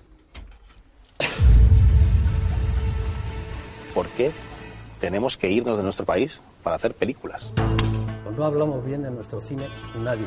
Desconexión con el público. Somos muy malos espectadores para lo nuestro. ¿Siempre va a estar el cine español ahí? ¿Tú te crees que aquí vas a un productor con el guion de Canino y te lo va a producir alguien? Al final es un problema económico. Tengo un guion, soy autor, ruedo. Tenemos que cambiar porque el público ha cambiado. Las leyes de cine han sido chapuza tras chapuza. Es un país que no cuida el talento. Lo que más daño ha hecho es la piratería. Y los que pierden y ganan son los autores. Es que la gente que hace películas tiene para facturas. Yo desde luego voy a seguir haciendo cine. Pues eso dice Luis María Fernández, que no puedes eh, romper el escaparate de la cultura y llevártelo como si tal cosa. Él es el director de La pantalla herida, un documental caleidoscópico que reúne a 40 voces del mundo del cine, productores, directores, actores, técnicos, distribuidores, para hablar sobre las heridas por las que se desangra el cine español y el tratamiento para mejorar su estado. Luis, crudos días. Pues buenos días, más que crudos, buenos. Esperemos que sean buenos. Crudos porque los estamos haciendo y los vamos a ir cocinando contigo y con otros de los protagonistas de tu documental. Después de tantos años de trabajo en el cine, ¿por qué querías rodar esta película? Bueno, esta película viene un poco Salamanca que tuvieron lugar hace 60 años, se van a cumplir 60 años ahora, que ha sido la única vez que el cine español se ha reunido en un lugar determinado eh, a hablar eh, de una manera muy concreta, a, a, calzón quitado, sobre los problemas que, que, acuciaba en aquella época, ¿no? Y yo quería recuperar aquel espíritu y además grabarlo, tener la, permitirme el lujo de poder grabarlo y de poder rodarlo en coloquios, ¿no? Para dejar a la, en la posteridad un momento determinado del cine español eh, para que la gente que venga después pueda ver eh, qué ocurrió en aquel entonces, qué se pensaba, cuáles eran los problemas y cuáles eran las soluciones. Parte, parte de un poco de ahí y de otras y de, otra forma, ¿no? De, de, tenía ganas de hacer una película que aportase algo a la historia del cine español, desde luego. ¿Y qué crees que aporta? Iremos desgranando después las conclusiones, pero ¿qué crees que puede aportar?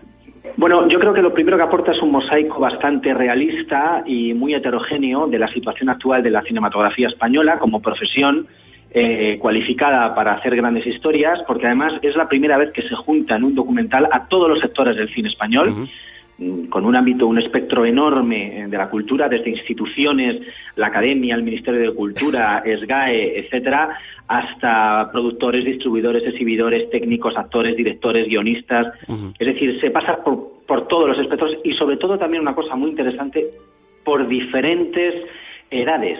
Es decir, tenemos gente desde la generación de los 30 años, como Nacho Vigalondo, uh -huh. eh, un poquito más, hasta Gil Parrondo con 90. Entonces, ese caleidoscopio, como uh -huh. tú lo has llamado, es tan amplio y tan heterogéneo uh -huh. que al final sí que nos sirve incluso como un... Es un documental que además nos sirve como un eh, reflejo eh, social y psicológico, un diván, un enorme diván de toda una profesión en España. Pues nosotros vamos a sentar también en este diván a algunos de los protagonistas de tu película, que por cierto puede verse en Canal Plus, en festivales, universidades, bibliotecas, en Vimeo solo si estás fuera de España y próximamente se verá en los eh, cines de Orel, la Filmoteca de, de, Madrid. Uno de los que se tumba ahora en el, en el diván es Joaquín Machado, director de fotografía y operador de cámara en películas como Todo sobre mi madre, El milagro de Petinto, Acción Mutante o Hellboy. No puedo más que darte la enhorabuena después de leer los títulos en los que has participado, Joaquín. Muchas gracias. Hola Luis, ¿cómo estás? Joaquín, qué alegría oírte. Sí, bueno. ¿Está muy herida la pantalla de cine, Joaquín? Bueno, yo creo que la pantalla de cine a lo largo de la historia siempre ha tenido sus heridas y en estos momentos, además de, de esas heridas que nunca hemos sabido curar, pues se han añadido las heridas del ataque directo de, de este gobierno que, que, a la cultura la está castigando duramente. Por el 21% por el 21% por la falta de, de subvenciones, por la falta de atención y de interés por la cultura, puesto que quizás eh, la cultura en un momento dado ha puesto en entredicho y ha sacado a la luz algunas de las debilidades de, de, la, de los políticos, ¿no? en este caso del Partido Popular. Está Joaquín adelantando algunos de los temas que vamos a desarrollar con los personajes que hoy nos acompañan. Voy a incluir uno más en el, en el diván, con vuestro permiso. Él es Juan Ramón Fabra, presidente de la Federación de Cines de España. Juan Ramón, crudos días. Hola, buenos días a todos. Eh, celebrando celebrando esta...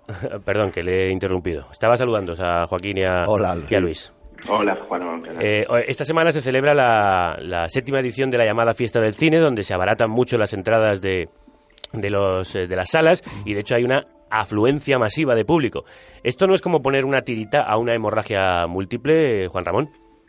Sí, pero en cualquier caso esto es una fiesta, esto es un regalo a, la gente que ama el cine y, nosotros tenemos una compensación con, su presencia y su asistencia. Creo que batiremos el récord, estará por encima de los dos millones, y me han dado la cifra, han sido 720.000 ayer y 580 me parece el lunes, con lo cual yo creo que llegaremos a, los dos millones eh, al final de los tres días. Y bueno, pues es una alegría y una satisfacción. Realmente lo que se indica de ahí es que a la gente le gusta ir al cine y ver las películas en pantalla grande. Lo otro son problemas que tendremos que solucionar entre todos. ¿Y por qué no van eh, tanto, por lo menos, eh, durante el resto del año? Bueno, eh, fundamentalmente en España, yo creo que el documental de Luis lo recogía y me encantó colaborar. Hay una cuestión de fondo que es la piratería. El, el concepto de que la, las películas son gratis, la cultura es gratis, se ha enraizado en este país de una forma muy malévola y nos hemos convertido en el segundo país pirata del mundo casi, ¿no? Y ante eso poco puedes luchar, ¿no? Entonces solamente hay que luchar con el palo y la zanahoria. El palo es que las leyes amparen y persigan ese tipo de actividades y la, zanahoria, y la zanahoria es educación, educar a las nuevas generaciones que hay que respetar, como si te llevas arroz o te llevas un coche de una estantería. En las películas la cultura tiene un precio y hay que pagarla a verla en distintos ámbitos. Y además está prohibiendo que los cambios tecnológicos en las nuevas formas de verlo no se puedan poner en el mercado porque ante esta eh, esta forma de, de, cobrarla o de pagarla es imposible. Luis, hay quien dice que es mm, casi imposible ponerle puertas al campo de Internet y que la persecución de la piratería no da sus frutos. ¿Hay alguien que proponga alguna otra opción o solución en la pantalla herida? Bueno, en la pantalla herida se proponen diferentes y varias soluciones por parte de diferentes sectores y de diferentes personas que además son soluciones que, que, están por llegar, es decir, entendemos que están por llegar. Soluciones siempre hay, siempre que hay un problema hay una solución. Y cuando hablamos de que el cine español está quejado de una serie de problemas, evidentemente tiene una serie de soluciones, porque todo tiene, tiene, todo, todo tiene arreglo en esta vida salvo la muerte. La historia es que evidentemente eh, Juan Ramón ha dicho una palabra que es absolutamente esencial y transversal educación. Es decir, hemos, hemos maleducado a la gente audiovisualmente. No solamente la hemos maleducado a, a la hora de conocer su propia cultura y su propia cinematografía, la hemos maleducado a la hora de visionarla. Y además, Además de eso, se la ha maleducado y se la ha permitido que se contemple a la cultura como un aliciente eh, que determina poco en el ámbito social. Es decir, la cultura termina siendo el cine, ir al cine, o ir a un concierto termina siendo un, añadido por el cual la gente piensa que no tiene que, pagar porque no tiene ningún valor.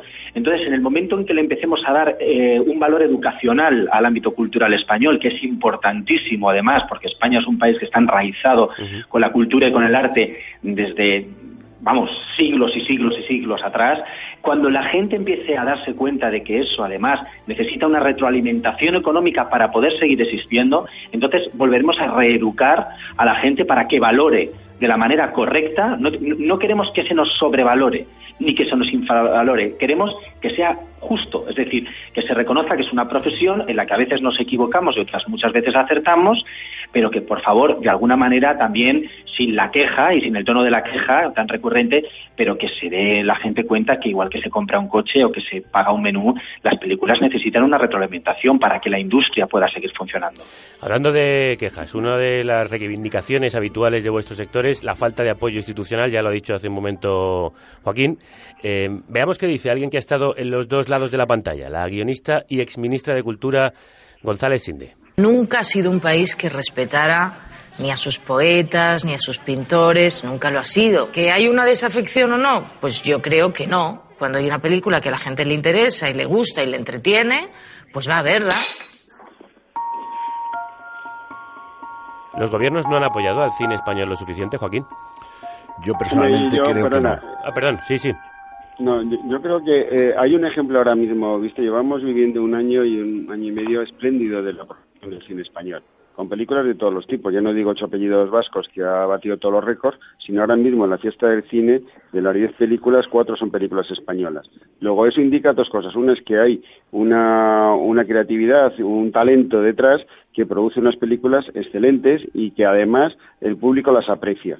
Partiendo de, de, esa base, obviamente, yo creo que si hay un gobierno que en un momento determinado puede potenciar líneas de trabajo, puede potenciar y que en este caso está actuando con un desprecio tremendo y especialmente al mundo del cine en sus decisiones, ¿no? Y eso eh, se manifiesta en lo del IVA, que es una subida de 13 puntos, que es como si quitaran directamente de la sangre eh, en las venas, ¿no? Y hace muy difícil defenderse en un contexto de crisis realizada como tenemos, con los factores de cambios tecnológicos, el que te pongan esa inyección de, de fiscalía como yo la llamo. Luego hay una intencionalidad que merma todas esas pandillas porque en un momento de, de, creación, en un momento de talento, que estas personas no puedan desarrollar todo lo que llevan encima porque hay un país que no lo aprecia, no lo valora y no lo potencia. Juan Ramón, y a pesar de ese ajuste del 21%, ¿No podría también el cine eh, abaratar sus entradas, la, el, el, el, precio de taquilla? Tiene, que, que sea, que, déjame un momento que termine. Tiene un problema de, de, percepción, porque el cine son, el, el, precio de una entrada en el mercado medio son 6,5 euros, 6,3. Se puede ir al cine en Madrid por 5 euros y por 3,9. Luego, el único problema es que hay una percepción de que es cara fundada en dos cosas. Que hay un precio de referencia sábados y domingos de algunas cadenas de Melilla a 9,50 euros, más algunos pluses, más un problema de llevar a, no sé, a la familia al cine sin grandes descuentos. Uh -huh. Yo creo que eso se puede conseguir cambiando la percepción, porque al final a lo mejor el precio medio seguirá siendo el mismo, pero se cambiará la percepción de no saber que la entrada eh, un 9,50, que es muy caro en sí mismo si se mira objetivamente así pero el cine yo creo que eh, con un poco de esfuerzo y un poco de inteligencia podemos hacer que la realidad y la percepción coincidan. Pero se dice que a veces eh, es más difícil cambiar la, esa percepción y que frente a la piratería, más que la persecución, puede funcionar pues ese abaratamiento de, de costes y a lo mejor en vez de tener a 10 personas que han pagado 6 euros, tienes a 100 que han pagado 3. Bueno, eh, en ejemplo está, lo, hemos hecho, hemos pasado todo un año entero con problemas de, con la, el Tribunal de la Competencia y todos los cines de España, porque estas políticas, en la medida que se consiguen coordinar o buscar colaboraciones, porque hay que tener mucho cuidado, porque en España se persigue muchísimo prácticas poco concertadas y no simplemente de colaboración, el miércoles al cine. Toda España ha estado durante, yo creo que son ya cuatro meses, pues, ofertas de entradas a 3,9 y 3,7 euros, ¿no? O 4,5 en algún caso. ¿Sería ¿no? viable yo eso? Creo que hace muy cerca. ¿Sería viable? Bueno, yo creo que es viable el mantener una, una política de un día atractivo de precio especial, sí. Lo que no es posible es repetir en el tiempo esta oferta, esta fiesta del cine de estos tres días. Eso sería imposible. Porque para que esto ocurra hay que poner a mucha gente que renuncie a muchas cosas para hacer esta oferta este regalo a los clientes. Eh, estábamos hablando también con, con Joaquín Machado. Eh, en España la partida de 2014 eh, destinada al cine, la subvención era eh, alrededor de 50 millones de euros, mientras en el Reino Unido invierten 120 millones de euros, en Alemania 340 o en Francia, donde es el cine una cuestión de Estado, 770. Y sin embargo aquí existe la idea de que sois un sector demasiado subvencionado. Bueno, yo creo que es un error que subvenciones existen para, para todo tipo de, de necesidades y, y, en fin, eh, lo, que, lo que seguro eh, que hemos tenido es un recorte en las subvenciones a lo largo de estos últimos años tremendo. Incluso creo que el gobierno está ahora intentando pagar eh, presupuestos del 2012 y, en fin, algo que no da para ayudar al cine y a la cultura. De... ¿Hay, ¿Hay, una guerra entre este gobierno popular y, y el cine español? No, no, vamos, no creo. Yo por mi parte no tengo ninguna guerra, simplemente tengo un sentimiento de lo que estamos padeciendo y, creo que no es un problema de una guerra, es un problema de un desprecio, como decía Juan Ramón, que, que están haciendo a la cultura y quizás porque anteriormente la cultura plantó cara en su momento y, y en este caso lo que yo sí he hecho menos de la cultura es que, que estamos un poco como ovejitas. ¿no? Estáis amuermados. Sí, no, no hay... Nos falta una cierta reacción. Efectivamente, nos falta como, bueno, pues como eh, ponerle un frente a esta situación, pero bueno, yo confío en que, que con el final de esta legislatura los problemas tengan un cambio. Yo quiero dar unos datos que están públicos en Internet, que se pueden encontrar en muchos artículos. Es falso que el cine español sea un sector muy subvencionado. Solo la Peugeot Citroën España, una sola empresa, tuvo más subvenciones que todo el cine español. El PP tiene 120 millones en subvenciones al año, más del doble que el cine, que tiene alrededor de 50. La patronal recibe 400 millones en subvenciones. ¿Cómo es, posible que haya calado ese mensaje del PP de que sois unos aprovechados, Luis? Bueno, mira, te voy a dar un dato, que os estaba escuchando con mucha atención, te voy a dar un dato. En España la partida presupuestaria para el cine español en el año 2014 para el Ministerio de Cultura es de 33 millones de euros. La partida que hay eh, en el BOE para este año, para el año 2014, para coches oficiales es de 44. Es decir, hay 10 millones de euros más para mover coches oficiales que para hacer películas. Es decir, evidentemente cualquier persona que nos esté escuchando podrá pensar, estos solo hablan de lo suyo, estos solo quieren que les dé lo suyo. No, no es eso. Vamos a ver. Eh, aquí ha calado un mensaje, eh, ha calado en una determinada parte de la población un mensaje, una premisa sesgada, además, que se ha convertido en una verdad porque ha sido repetida de una manera muy elocuente y ha, no solamente ha desinformado, sino que ha malinformado a gran parte de la sociedad diciendo que los del cine son de una manera o la de otra. Además, los del cine, que es una frase hecha además muy muy definitoria. Bien, vamos a ver, el sector cinematográfico español es uno de los sectores eh, es uno de los sectores industriales eh, menos subvencionados. Hay, evidentemente, hay sectores que no están absolutamente nada subvencionados, por supuesto, pero España, como se cuenta en la pantalla herida, y la Unión Europea están fomentadas en la subvención. Es decir, hay subvenciones para todo para los plátanos de Canarias, para el lino de un sitio, los agricultores, para, para la industria automovilística, para la industria del papel, es decir, para los medios de comunicación, hay una gran parte, está montado en una subvención. Entonces, el mensaje ha calado con que los del cine nos dedicamos a recoger un dinero público y hacer películas sin, sin tener ningún aprecio o precio por ello. Bueno, pues no es cierto. Es decir, las personas que nos dedicamos a, a sacar películas adelante, que como he dicho antes, lo intentamos hacer en la gran mayoría de los casos con la mayor honradez posible, con la mayor profesionalidad. Lo que queremos es hacer la vida más agradable al policía, al médico, al carpintero, al pescadero, que cuando llegan a su casa o cuando van el fin de semana al cine o entre semana, que ojalá la gente vaya mucho más al cine, como decía Juan Ramón, tengan dos horas para distraerse. Y es un trabajo más. Y ese trabajo lo tenemos que hacer muchas veces con ayudas institucionales porque no hay ningún otro marco que nos permita financiar el cine de otra manera. Entonces, en el momento en que un gobierno o los gobiernos deciden hacer una política en la cual la cultura hay que arrasarla porque no sirve para nada, eh, esa partida presupuestaria cae y eso significa que se producen menos películas y por ende, hay un tejido industrial que se rompe, como mm. otros muchos más en España. Y para acabar, decirte una cosa, para acabar este, esta, pregunta que me has hecho. Casi para acabar nuestro, nuestro pequeño debate. Hay una frase muy famosa, lo comentaba el otro día la Seminci cuando presentaría la película, que siempre se habla de que es la economía estúpido, dijo un político a otro. Bien, en este caso creo que hemos cerrado el tiro.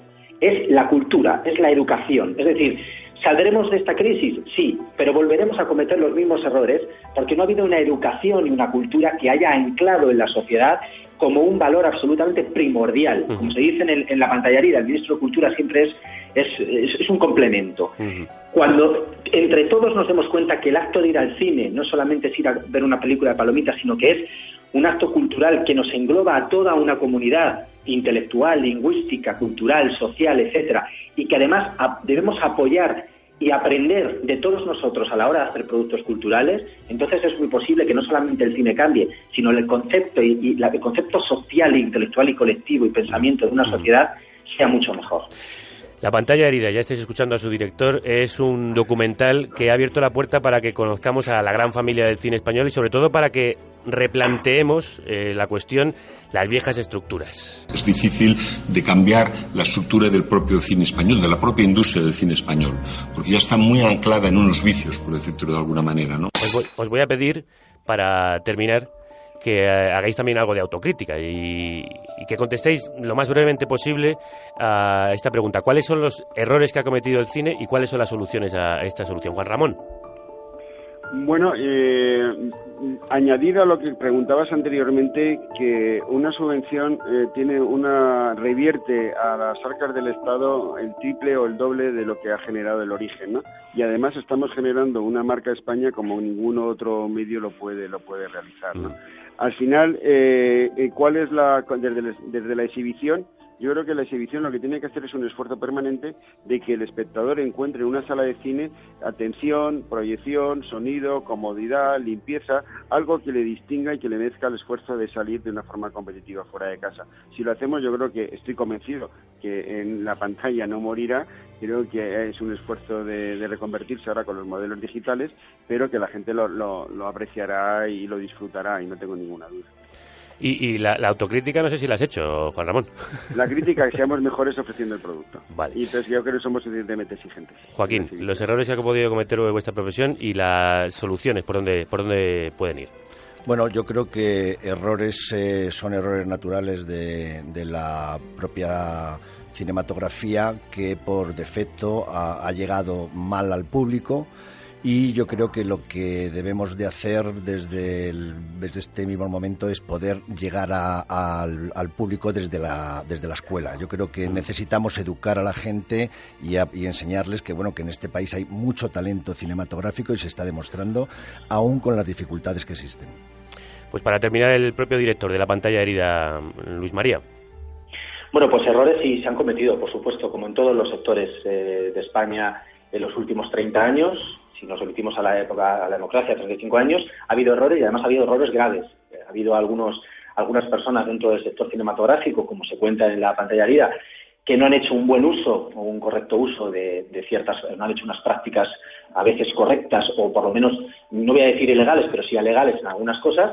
Creo que ha habido productos que no se han promocionado, es decir, se han hecho películas eh, como churros sin tener en cuenta muchas veces la calidad de la propia, del propio del propio producto. Y yo creo que, mm, como, como autocrítica, yo también diría que somos una profesión donde nos conocemos todos o casi todos, pero yo creo que nos falta un poquito más de unión y, más de autocrítica. Fíjate, mi autocrítica es que hacemos poco autocrítica a veces. Pero sí que además creo una cosa, y es que hay mucho talento por descubrir y creo que hay que abrir un poco más el espectro. Eh, se está demostrando que hay gente joven que viene con nuevas ideas, con grandes películas, con una forma nueva de concebir el cine y creo que hay que dar una oportunidad a esa gente. Creo que hay un sistema un poco endogámico que habría que empezar a romper en algunos momentos porque esto hace que se enquiste la creatividad, que no está enquistada, como decía Juan Ramón, pero va a haber una explosión de talento al poco que nos dejen entrar y que podamos demostrar, como demostraron otros en su época, que fueron, que fueron y que han sido unos grandes cineastas. A estas reflexiones anima la pantalla herida, además de a mostrarnos el mundo de cine, abrirnos casi las tripas eh, de este sector que se muestra tal como es, con todas sus contradicciones, con sus sueños y sus luchas. Luis María Fernández, Juan Ramón Fabra, Joaquín Manchado, muchísimas gracias por haber estado aquí. Gracias a vosotros. Muchas gracias. Esperamos que las campanas no toquen por el cine y si lo hacen, que sean alegres. ¿Por quién doblan las campanas? For Whom the Bells Toll, el título de la novela de Hemingway que sirvió de inspiración a una película y a un tema de Metallica, del que hacen esta soberbia versión, versión country rock oscuro, Tom's Cabin. Por cierto, también un nombre inspirado en una novela que dio lugar a otra película. Make his fight on the hill in the early day. Constant chill deep inside. Shouting gun on they run through the endless grey. On they fight for their right. Yes, but who's to say? For a hill men would kill, why they do not know. Stiffened wounds test the pride. Men of five still alive through the ranging glow, gone insane from the pain that they surely know. From the Zone. from the bell tolls.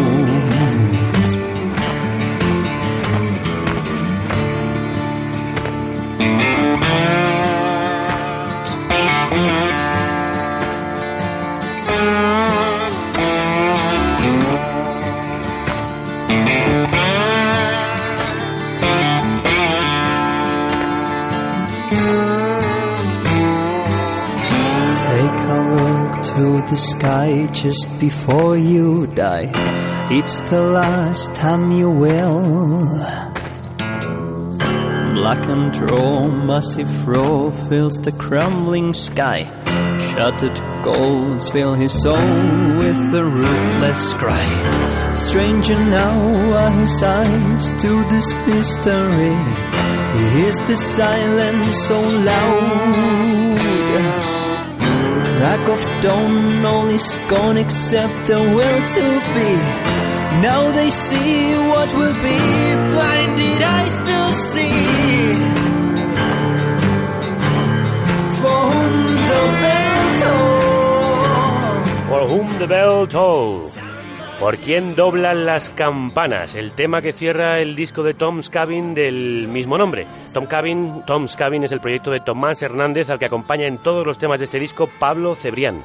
Juntos, con alguna que otra colaboración, tejen un manto de guitarras y voz crepuscular que te sumerge en cimas profundas, en pantanos tenebrosos y también en escarpadas llanuras como las de Mongolia. Carnecruda.es La República Independiente de la Radio.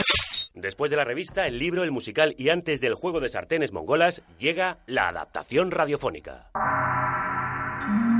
Gengis Khan, en colaboración con los cantantes bifónicos de tuba, presenta Mongolia, humor sin mensaje alguno. Sí, señor, desde la lejana Ulan Bator llega el espacio de radiodifusión de los ejércitos de la resistencia mongola en el exilio interior.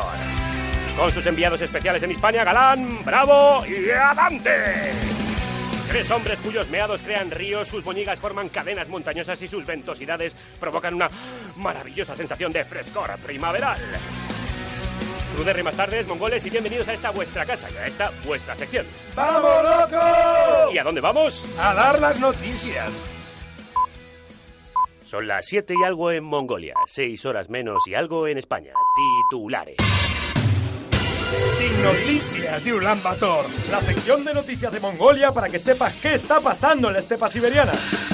Adelante con esos titulares. Tras Pascual Maragall y Jordi Soleturá, Esperanza Aguirre también estaría quejada de Alzheimer. Bicicleta, cuchara, manzana, granados, el alcalde Collado de Villalba, la Tama Gulte, bicicleta, cuchara... Felipe González es el único español capaz de hacer un selfie de su propio culo. Y no es muy diferente de su cara. Terribles efectos del hambre en España. Un asturiano se come su propia tenia. ¡Qué barbaridad! Vamos. Para recordar a su abuelito como se merece, Carmen Martínez Bourdieu posará para Ola en una fosa común de Burgos. ¿Y lo que ha dicho? Tras varias fracturas, desprendimientos y lesiones, descubren que la cadera de Juan Carlos I también había sido diseñada por Calatrava. ¡Catacroc! ¡Catacroc! Atención autoridades penitenciarias, Carlos Fabra tiene una lima debajo de su ojo de cristal. Vaya lío, mujeres, hombres y viceversa. La Pechotes quería al pequeño Nicolás por su interior, pero el de la cartera, joder. ¡Oh! Científicos descubren que verle la vagina a Ana Botella te hace peor persona. Se ha llegado a esta conclusión tras examinar los casos de José María Aznar y León de la Riva, alcalde de Valladolid y antiguo ginecólogo de la susodicha. Cerramos esta sección de noticias con un consejo inútil de nuestro Jack, de la sabiduría. Los consejos del Jack de la sabiduría. Recuerda, mongol, la vida es como la droga, ¿eh? lo que te mata no es la vida, sino que te la corte.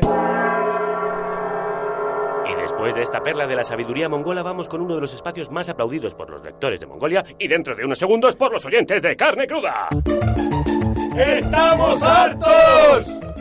De que nos digan que la izquierda y la derecha son conceptos superados. ¡Hartos! De las velas perfumadas. Hasta arriba. De lo que nos dicen cómo vestir. Hartos. De que en las mesas redondas de la FAES haya de todo menos caballero. ¡Hartos! De la casta y de la castidad. Hasta los huevos. De Francisco Granados y su pelo rizado por la gomina. De todas las generalidades y algunas particularidades. ¡Hartos! De que los policías lleven pistolas con el peligro que traen los policías. ¡Hartos! De los lloriqueos de Tomás Gómez. De, de los lloriqueos de Esperanza Aguirre. De que lo único que exportemos sean cerebros. De que Mariano Rajoy y el PP nos tomen por gilipollas. Y ahora, un apunte trascendente del búho mascachapa. Los apuntes trascendentes del búho mascachapa.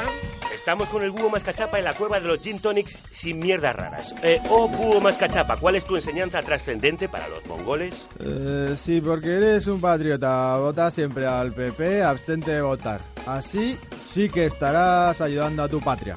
Oh, gracias, búho mascachapa. No sé cómo hacíamos para vivir hasta ahora sin esta educación democrática. La noche cae en Ulan Bator y los ejércitos mongoles tienen que regresar a la estepa, así que... ¿Qué me habéis preparado para acabar? Mm, para acabar lo mejor es que te lo coman. Cuniligus, que en latín significa el espacio educativo de Mongolia.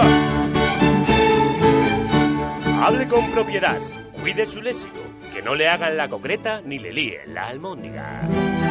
La Academia de la Lengua Mongola trae a los oyentes de carne cruda el diccionario mongol por fascículos conocido como el mataburro de Mongolia. Seis balas de cultura en la cabeza de la ignorancia y una en el pie de sus autores. Hoy, en el Mataburros de Mongolia, palabras que empiezan con C. Primera definición con C. Confesionario. Confesionario, pip show auditivo para pajeros con sotana. Veamos un ejemplo. Ave María Purísima. Sin pecado concebida. Cuéntame, hijo, ¿qué pecados has cometido? El otro día le saqué dinero del bolso a mi madre sin que se diera cuenta. Bien, sigue, sigue, ¿qué más? Y la semana pasada me copié en un examen. Bien, hijo, hijo, ¿qué más, qué más? anoche no recé para agradecerme los alimentos. Venga, hijo mío, no pares, no pares, sigue, sigue, sigue, sigue. Segunda definición con C. Convento. Convento de clausura. Burka grupal para mujeres cristianas. Veamos un ejemplo. Madre superiora, madre superiora, he recibido el llamado del hombre del espacio. ¿Y qué te ha dicho, hija mía? Me ha dicho que me cubre entera para que los obispos no se pongan morcillones. Muy bien, hija mía, si lo dice el hombre del espacio, su palabra va a misa. Y tú tranquila, que luego te daremos un programa de cocina, dirás que las vacunas son malas, votarás a Podemos y podrás ir por ahí haciéndote la progresista. Tercera definición con C. Corrupto. Corrupto. En política, aquel que se queda para él lo que debería haber compartido con su jefa. Veamos un ejemplo. Francisco, ¿dónde está la vuelta de los 20 euros que te di para que me pillaras tabaco? Ay, tome, aquí está, jefa. Lo siento, pensaba que ya se las había dado. Sí, sí, ahora está el tonto. Si los 20 euros ni siquiera eran míos, ¿qué te crees? ¿Que nací ayer? No, jefa, ¿cómo voy a pensar que usted nació ayer? Puedo ser corrupto, pero tampoco soy tonto, es exageraria quemar ruedas, hija de... ¡Que te atropello! ¡Que te atropello! Y con esta el Mataburros de Mongolia terminamos la sección radiofónica de Mongolia en carne cruda, pero antes de irnos... Unas palabras reconfortantes del águila manflona. Ir a votar es como darle un beso en el oquete a Rita Barbera. Parece divertido, pero te deja regusto a chupar naftalina caducada. ¿Se encuentra bien, Águila Manflona? No se beba eso, no se beba eso que es el análisis de orina de Germentel. No estaba mal, eh, sabe a la mierda que te ponen en el Tony 2 a las 4 de la mañana. Bueno, es hora de ir terminando esta conexión en Ah. directo con Mongolia para que Ah. los ejércitos de la resistencia puedan llevar al águila manflona al proyecto Hombre. Adiós, Mongolia. ¡Adiós, crudo! ¡Vamos, vamos! ¡Qué olor, bravo! ¿Por qué no te tiras una ventosidad de esas tuyas con frescor primaveral? Ah, mucho, mucho mejor. mejor, vámonos. Los oyentes de carne cruda explotan a los trabajadores del programa. Según ha podido saber el diario.es, la carnicería duplica sus emisiones a partir de noviembre. Las donaciones han alcanzado el segundo objetivo y los carniceros tendrán que emitir dos veces a la semana. Lo harán los martes y jueves a la misma hora de siempre, las 12, en carnecruda.es. Los miembros y colaboradores del equipo estudian denunciar a los oyentes por explotación laboral. ¡Es insaciable! Les das un programa y te pagan para que hagas dos. ¿Qué será lo próximo? ¡Que hagamos tres! Dios no lo quiera. Ay, sí, vosotros lo habéis querido. Carne cruda tendrá sesión doble a partir de la semana que viene por vuestra culpa, malandrines. Y esta segunda hora del programa de hoy, que ha empezado hablando de cine, termina también con una película para completar este programa doble.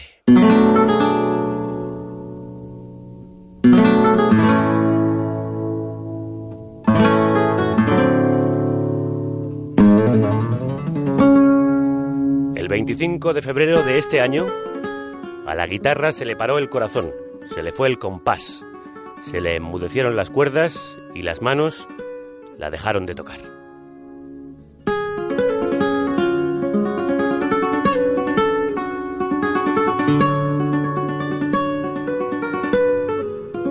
En Playa del Carmen, México, lejos de su Algeciras natal, pero cerca del mar que le vio nacer, murió Paco de Lucía y la guitarra se quedó huérfana de padre y nosotros huérfanos de los dos oídos.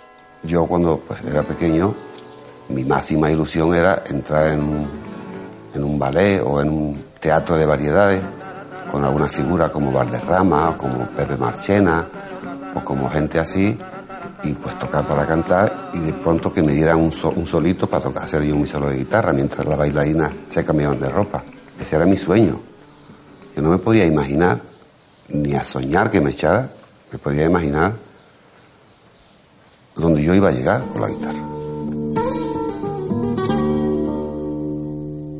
Y la guitarra le llevó por todo el mundo, hasta el último rincón, tan alto y tan lejos como se puede llegar. No imaginaba el pequeño Paco lo grande que llegaría a ser con la guitarra, pero menos sabía la guitarra flamenca a dónde iba a llegar gracias a Paco de Lucía. Con él, ella cruzó todas las fronteras geográficas y musicales, se hizo políglota, eterna, cosmopolítica y cosmopoética.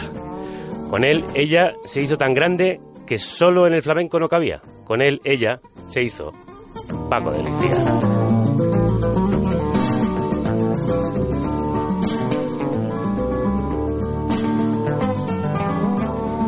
Y sin él, pues como que le faltan cuerdas, pero a la pena inconsolable de perderle le ha salido una alegría, un documental que muestra ese viaje de obsesiva exploración musical y que descubre su lado más íntimo, familiar y cercano, su espíritu festivo y también sus tormentas creativas, que las tenía y muchas. Solo alguien muy cercano a él podía llegar tan cerca. Por eso han sido sus eh, dos hijos suyos quienes han hecho Paco de Lucía la búsqueda. Curro Sánchez lo ha dirigido y junto a su hermana Casilda ha escrito el guion de una película que se estrenó en cines el pasado viernes 24 de octubre y que tenéis que ir a ver, de verdad, porque emociona por las imágenes, las palabras y por supuesto por esta música.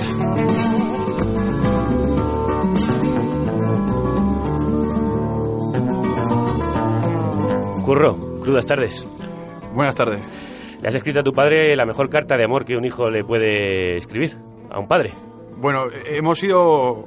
eh, Hemos intercambiado correspondencia los dos. Lo que pasa es que las últimas cartas nunca tuvieron remitente. Pero sí, sí que es cierto que, que el final lo he tenido que escribir solo. En efecto, te tengo que dar el pésame por la muerte de tu padre, que todos lamentamos muchísimo, y al mismo tiempo las gracias y la enhorabuena por, por este documental que tuviste que terminar justo después de que él muriese. Así es. eh, a los 11 días de, de despedir a mi padre, yo ya me había vuelto a encerrar a, a- a terminar este documental sin tenerlo bien claro, simplemente pues por impulso. Y, y de ese impulso eh, surgió algo muy especial y muy extraño que fue el resucitar a mi padre, porque como podéis ver todos en este documental, ahí Paco cuenta su vida con una alegría y una vitalidad eh, incuestionables y, y la gente siente como que, que está compartiendo un ratito con Paco. Para mí eso fue una burbuja que, que- que tuvo que estallar un buen día cuando San Sebastián me dijo que quería el documental y que lo Mm. tenía que terminar. Si no hubiese sido así, igual me hubiese encerrado con mi padre años a, a intentar evitar ese duelo. Y Pero lo has, bueno, ter- lo has terminado de la mejor manera posible. No lo vamos a desvelar y así la gente tiene que ir a verlo, pero es una celebración de la vida de Paco de Lucía en todas sus formas. Y además, como tú estabas apuntando, yo tengo la sensación al ver la película que uno conoce por fin a Paco de Lucía, un personaje que siempre ha sido algo hermético, o sea, no, es, no, no parecía una persona especi- espe- eh, especialmente expansiva. ¿También para ti ha sido una forma de conocerle? totalmente. Eh, los dos somos tímidos y... Viene de familia. Exacto. eso De es- raza le viene al gado. he heredado totalmente esa timidez. Y los dos, eh, pues no teníamos un- una relación de padre-hijo usual. Eh, yo veía a mi padre, pero no todo lo que querría, ni él, ni él a mí. Y, y este, este proyecto ha sido el pretexto perfecto para retomar esa relación, primero de padre-hijo y luego ya una relación más, más madura, de, de adultos, en la que eh, rompimos esas barreras un poco muchas veces que tienen los padres y los hijos a la hora Ah. de comunicarse para colaborar como adultos y como colegas. Porque tu padre además dejó tu casa cuando tú tenías 13 añitos, ¿no? Más o menos. Eso es, eso es. Eh, él formó su segunda familia y bueno, nos hemos visto regularmente, pero sí que es verdad que este documental nos ha unido muchísimo y, y todas las cuentas que ten- tenía pendientes yo con mi padre y mi padre conmigo han sido resueltas gracias a, a este documental. ¿Las pudiste resolver? Todas. eh, es el, el mayor regalo con el que me quedo, precisamente es ese. Y en tu propia búsqueda, ¿qué descubriste de Paco de Lucía que no supieras, de tu propio padre? Eh, descubrir poco. Lo que sí que conseguí fue confirmar eh, percepciones o recuerdos que yo tenía de la infancia que pensaba que eran un poco idealizaciones infantiles acerca de la figura de mi padre. Pero Por que- ejemplo. Pues, por ejemplo, e- esa espontaneidad eh, en la que te sorprendía haciendo cosas inesperadas. Te piensas cuando eres pequeño que tu padre es un héroe y que se le ocurren las cosas más in- inimaginables como es tirarte de una barca a, a nadar con tiburones porque ha visto sábalos que estaban huyendo de los tiburones y te tira ahí a bucear con tus gafitas. ¿En serio? Encima de tiburones toro. Y, y pensabas que era como una idealización de tu padre, que igual habías visto un tiburón a lo lejos, pero que tú también ya te pensas que tu padre era Superman. Mm. Pero conviviendo con él en Mallorca descubres que no, que es un hombre eh, cuya espontaneidad no solo eh, se aplicaba a su música, sino a, a su concepto vital, a su filosofía de vivir el día a día.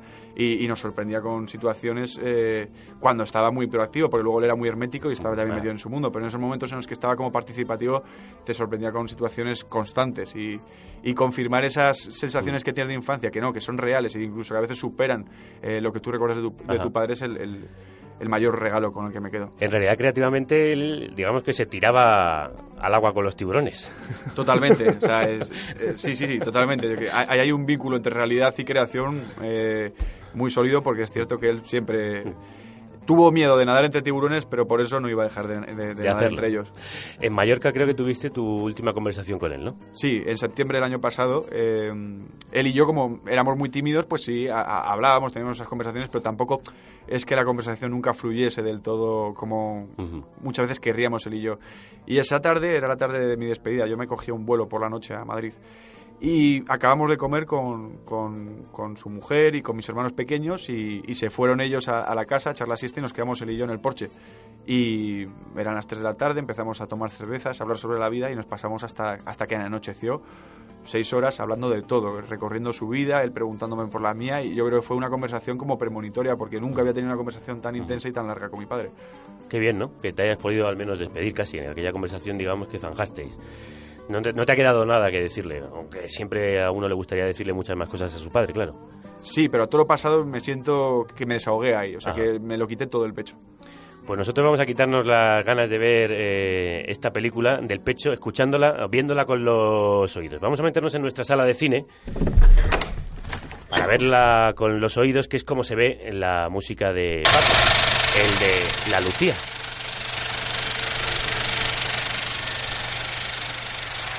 Eh, yo no creo en eso de los grandes genios.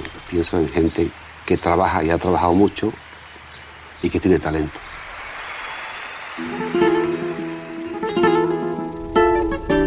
Tu padre, más que en el duende, creía en el trabajo, más que un genio, como todo el mundo decía que era, se consideraba un trabajador incansable, ¿verdad?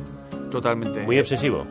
Sí, totalmente obsesivo y, y no dejaba pasar ni una. Eh, para él el duende siempre era una consecuencia de las condiciones físicas y de la preparación de los músicos. O sea, eso de que se le atribuye a la gente del flamenco o, o ya más adelante a, a- los flamencos y a la gente del jazz de buscar el duende por ciencia infusa era algo en el que él no creía en absoluto. O sea, siempre tenía que haber unas condiciones favorables para que el duende llegase ahí. Del sonido habla, por ejemplo, en un momento de la película. De la Lo importante es llegar a un sonido. sitio que el sonido te, te abrace. y que un mito te desmitifique algo tan mitificado, Claro. por mucho que salga redundante esta frase, eh, eh, es cierto, pero así lo veía él. La película muestra que era un hombre muy exigente consigo mismo. Eh, ¿Tú crees que se fue satisfecho con lo que había logrado? Pues es, es curioso como él, en su último disco, Canción Andaluza, fue la primera vez que compartió con sus amigos y con sus familiares que estaba satisfecho y le gustaba el trabajo que había hecho, porque a él nunca le gustaban las obras que terminaba. Una de las terminaba y decía, no las quiero volver a escuchar porque mil errores. Y la única vez que dijo algo positivo acerca de una obra suya fue en esta última obra. Esta obra, Canción Andaluza. No se me importan tu cara ni el decir de los demás. Lo que me importa es que sepas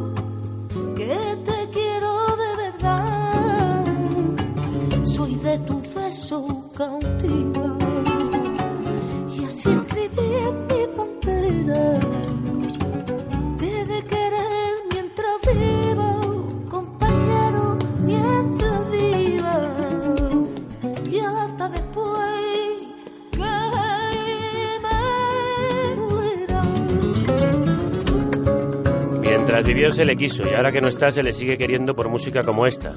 Te he de querer mientras viva, la copla de Rafael de León y Manuel de Quiroga interpretada con La ternura que escuchabais por Estrella Morente, una de las voces que acompaña a Paco de Lucía en esta canción andaluza y una de las voces que aparece en el documental La Búsqueda. ¿Cómo elegisteis a los protagonistas que acompañan al personaje principal? Bueno, pues en primer lugar, lo- la, la primera premisa que tuve era no repetir a entrevistados que hubiesen ya salido en los documentales anteriores acerca de la figura de Paco Lucía. En este documental yo creo que el único personaje que se repite es Paco Lucía. El resto son... que se tiene que repetir en pues este sí, caso. Era, era una condición a tener en cuenta. Y, y el resto, pues por eso, por ejemplo, vemos muy pocos flamencos. Los únicos flamencos que salen en el documental son Pepe de Lucía y Estrella Morente. Y el resto son músicos de, de otros géneros que, que- que- que han participado con Paco Lucía o que han generado esa, e- e- e- ese intercambio cultural entre músicas. Y, y es por eso que hemos buscado a músicos representantes del jazz, del rock, eh, del latin jazz, como pueden ser Rubén Blades o Carlos Santana, Chick Corea, John McLaughlin, porque pensábamos que por ahí había un punto novedoso y fresco que no se había contado acerca de la figura de Paco Lucía en un documental. Y, y luego, por ejemplo, Estrella Morente es la única entrevistada mujer que nos preocupaba mucho ya caer un poco en el sexismo, pero Claro. aparte es una pedazo de, de artista y, y es la, la- la portavoz de la última colaboración artística de Paco con un gran músico, o sea que era, era Sí. imprescindible contar con ella. En este disco que dedica al mundo de la copla, que a tu padre le traía recuerdos de la infancia y sobre todo de, de su madre, tu abuela Lucía Gómez, la portuguesa, ¿no? Eh, Era un hombre muy familiar, muy apegado a las raíces. Sí, piensa que mi padre ha compartido toda su infancia un cuarto con, con cuatro hermanos eh, y unos padres que, que- que una madre muy cariñosa y muy entrañable y un padre muy patriarcal. Eh, o sea, el concepto de familia para él es el concepto antiguo de familia, de todos juntos, de todos unidos. Y eso que él, él luego ha mostrado en su vida ser una persona muy individualista y muy independiente eh, y solitaria. Pero siempre ha tirado hacia ese calor familiar, claro, como no puede ser de otra manera. Pues hablemos de esa infancia, que también fue su infancia musical. cuando por primera vez cojo la guitarra, que fue en una clase que le estaba dando mi, mi padre a mi hermano Antonio. Yo estaba sentado ahí viéndolo, que le estaba mi padre enseñando algo que para mí era muy fácil, y él no, lo cogía, y se rascaba la cabeza, y ponía una cara, estoy ner- nervioso, nervioso, ay, bostezando, y se hacía así en la cara, y yo le digo, pero si eso es muy fácil, hijo, ¿qué esto es fácil? ¿Eso es fácil? Hazlo tú. Y yo no había cogido la guitarra nunca, cogí la guitarra y muy despacito lo toqué. Entonces mi padre me mira y dice, anda, Tony, vete para allá, siéntate ahí. Y a partir de ahí, estoy hablando de siete años, ahí ya empecé a tocar.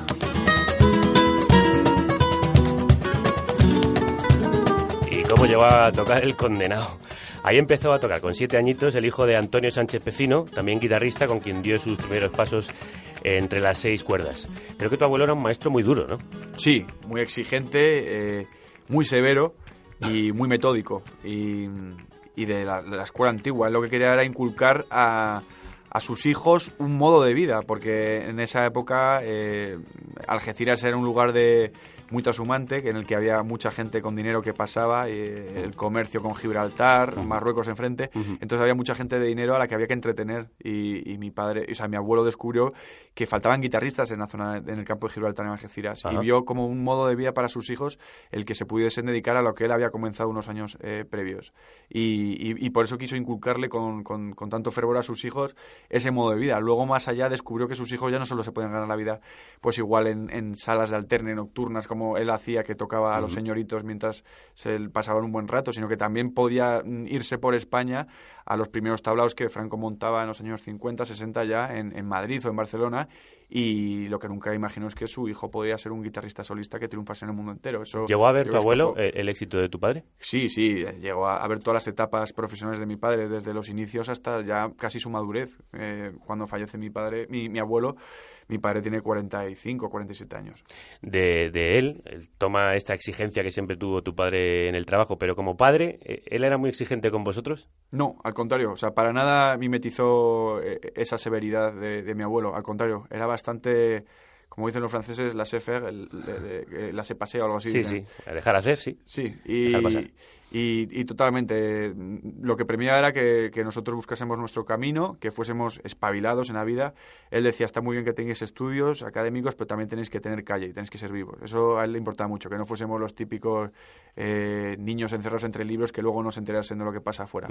Pero sí que nos dejaba una libertad absoluta para un poco hacer lo que quisiésemos y definirnos eh, como individuos y, y- y eventualmente como profesionales. Y de hecho tú te has definido por una vía distinta a la de tu padre. Viniendo de una mm, familia tan musical, ¿cómo es que no tocas la guitarra y te dedicas al cine? Pues es que eh, eh, de verdad que desde mis primeros recuerdos que tengo de, de niño siempre he tenido una obsesión eh, enfermiza por el cine y, y la guitarra desde bien pronto la, rechacé. Mm, No sé por qué, pero me imagino que de algún modo en mi inconsciente ya estaba esa sensación de que mi padre era tan, tan grande con el instrumento que el meterme yo ahí podía ocasionarme problemas. O sea, fíjate que ya mm, de chico hice, igual no, igual fue pereza y ahora me estoy justificando.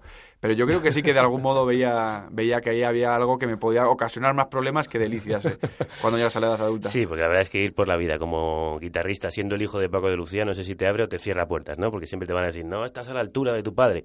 Sí, por eso que Freud tendría Mucho que que, escribir acerca de esto, sí. Bueno, la familia de, de los Lucía, de, eh, de los Sánchez, eh, la verdad es que eran muy musicales. Muy pronto, cuando apenas eh, Paco era un adolescente, se fue con su hermano, Pepe de Lucía, a hacer las Américas. Desterrado me fui para el sur.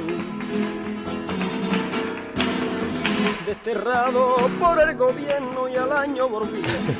Con aquel. Él se fue a, a buscarse la vida con su hermano. ¿Crees que influyó mucho ese viaje en su apertura posterior? Totalmente, estamos en los años 60, en plena dictadura de Franco, ahí eh, eh, estamos encerrados culturalmente y apenas llega nada desde Francia.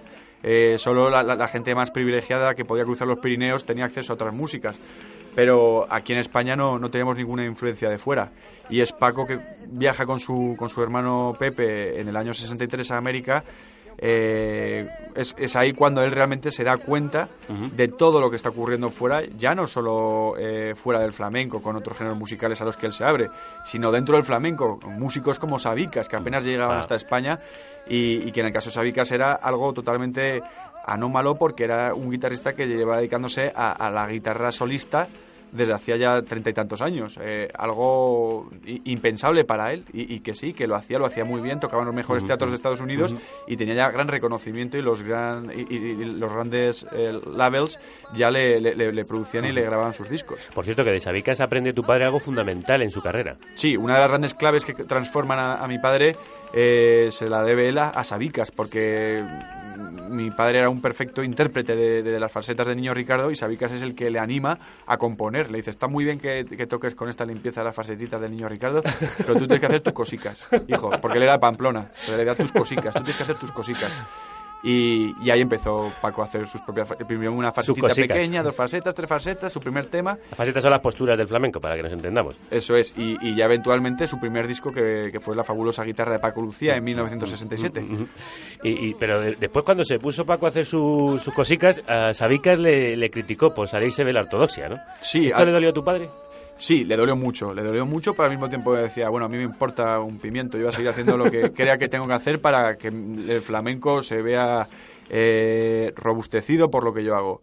Y, y por un lado tenía muchos complejos y muchos miedos porque yo entiendo que si yo, por ejemplo, admiro a alguien, en este caso, yo que digamos Almodóvar, que me Ajá. dedico a otra cosa y Almodóvar me dice que lo que hago no vale un duro, pues me imagino que eso me generaría mucho complejo. Pues esto extrapolándolo al, al mundo de mi padre, puedo meterme en su piel y ver que sí, que realmente que si la gente a la que admiras te dice que no estás yendo por el buen camino, pues eso te, te debe generar muchas inseguridades. Pero a la vez tenía ese otro lado en el que él lo tenía muy claro.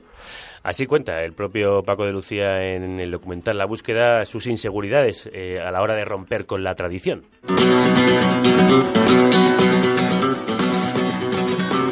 Tenía como miedo de salirme de, lo convencional, porque flamenco es mi mundo y salirme me daba terror.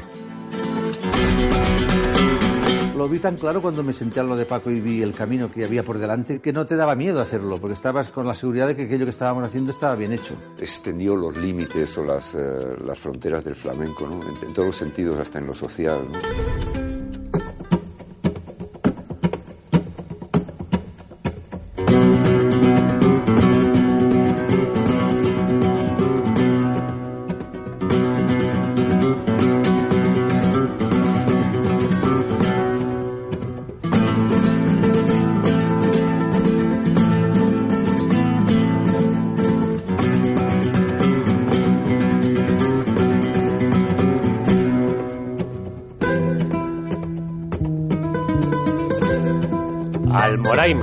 Pedanía gaditana y una de las bulerías más conocidas de Paco de Lucía, de su disco del mismo nombre, publicado en el año 1976. Antes escuchábamos, entre otros, a Carles Benavent, con quien muchos años más tarde se juntaría en el sexteto, hablando del camino hacia otros territorios que abrió Paco de Lucía. A mí una de las grandes sorpresas es ver que a pesar de que él parecía claramente un rompedor vanguardista, en realidad lo, pasaba mal, ¿no? Por lo que pudieran decir los, los puristas, ¿no? Totalmente, lo pasaba fatal y, y siempre con ese miedo de que se estaba alejando tanto del flamenco que, que ya se iba a salir de la órbita del flamenco y nunca más iba a poder volver a su música. Eh, el intentar mantener un equilibrio para él, un pie en cada plataforma, en cada mundo, me imagino que, que- que le, le- le- le quitó muchas noches de sueño y, y- y le dio muchísima tensión y muchísima inseguridad. Pero ahí seguía él, día tras día, intentando innovar. Ensanchando, ensanchando esos límites hasta tal punto que Chick Corea dice en el documental que Paco de Lucía excede al flamenco. Sin embargo, tu padre siempre dijo, él es, yo soy un guitarrista flamenco, ¿no? Sí, yo me acuerdo el año pasado cuando le enseñé los- el, el primer corte del documental a mi padre que cuando escuchó el pasaje de Chick Corea dijo, eso no es verdad, eso no es cierto, yo Chick es mi amigo y le quiero mucho, pero hoy no, yo no estoy de acuerdo con él. Yo soy flamenco. Y a él le, le- le daba como pudor, le seguía dando pudor en su estado de madurez en el que todo- ya había un consenso absoluto acerca de Paco Lucía, nadie cuestionaba nada, pero él le seguía dando pudor que le dijesen que ya era un guitarrista universal, que no se le podía catalogar solo como flamenco porque era extralimitarle. Él le decía, no, yo soy flamenco. Y lo que he hecho lo he hecho para el flamenco y para traer armonías a lo que fuese a mi música, pero yo soy un guitarrista flamenco y es algo que defendía vehementemente. Yo, por ejemplo, como, como analista, o sea, analizándole él en este documental, pienso como Chicorea. Yo creo que por suerte, por desgracia, él ya va más allá de- del flamenco, ya es un guitarrista universal, pero claro, él en ese sentido lo tenía muy claro. Yo creo que también. O sea, yo creo que, el hombre lleva el flamenco hacia otras músicas, pero llega un momento incluso Paco de Lucía se sale de donde venía y, y alcanza otras metas. Pero también yo creo que en este tránsito y comunicación, diálogo constante que hay entre las músicas, que a veces también, ¿para qué ponerles etiquetas? Da, da lo mismo. La música de Paco de Lucía es Paco de Lucía. Y eso en las entrevistas, tanto Paco como el sexteto, eh, Jorge Pardo o Carles Benavent decían, eh, odiamos el tema del etiquetado. O sea, ahora que somos de repente flamenco jazz, eh, si nos ponemos a, a catalogar, la fusión ha existido desde siempre, desde tiempos inmemoriales. No nos vamos a poner nosotros a etiquetar lo que hemos hecho, nuevo flamenco. No les gustaba nada el tema del etiquetado. Muy pronto empezó tu padre a ensanchar los límites de- del género, primero con Camarón, con quien formó el dúo más grande, sin duda alguna, de la historia del flamenco moderno. Limpiaba el agua del río como la estrella de la mañana. Limpiaba el cariño mío, el manantial de tu fuente clara. Como el agua,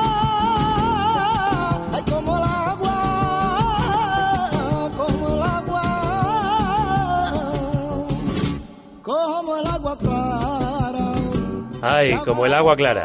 Eh, Como el agua, el disco que grabaron los dos con Tomatito también a la guitarra. ¿Qué significó Camarón para tu padre? eh, lo significó todo. No podemos seguir entendiendo a mi padre sin pasar por Camarón, o sea, ese es el punto de inflexión en, en la vida de Paco Lucía y yo creo que tampoco se puede entender la vida de la, la trayectoria de Camarón sin Paco Lucía. Era una relación totalmente simbiótica entre dos genios. Eh, un diálogo que yo creo que ni el más entendido de la música podrá llegar a, comprender en su plenitud porque solo ellos dos entendían en ese universo. Diálogo más musical que personal.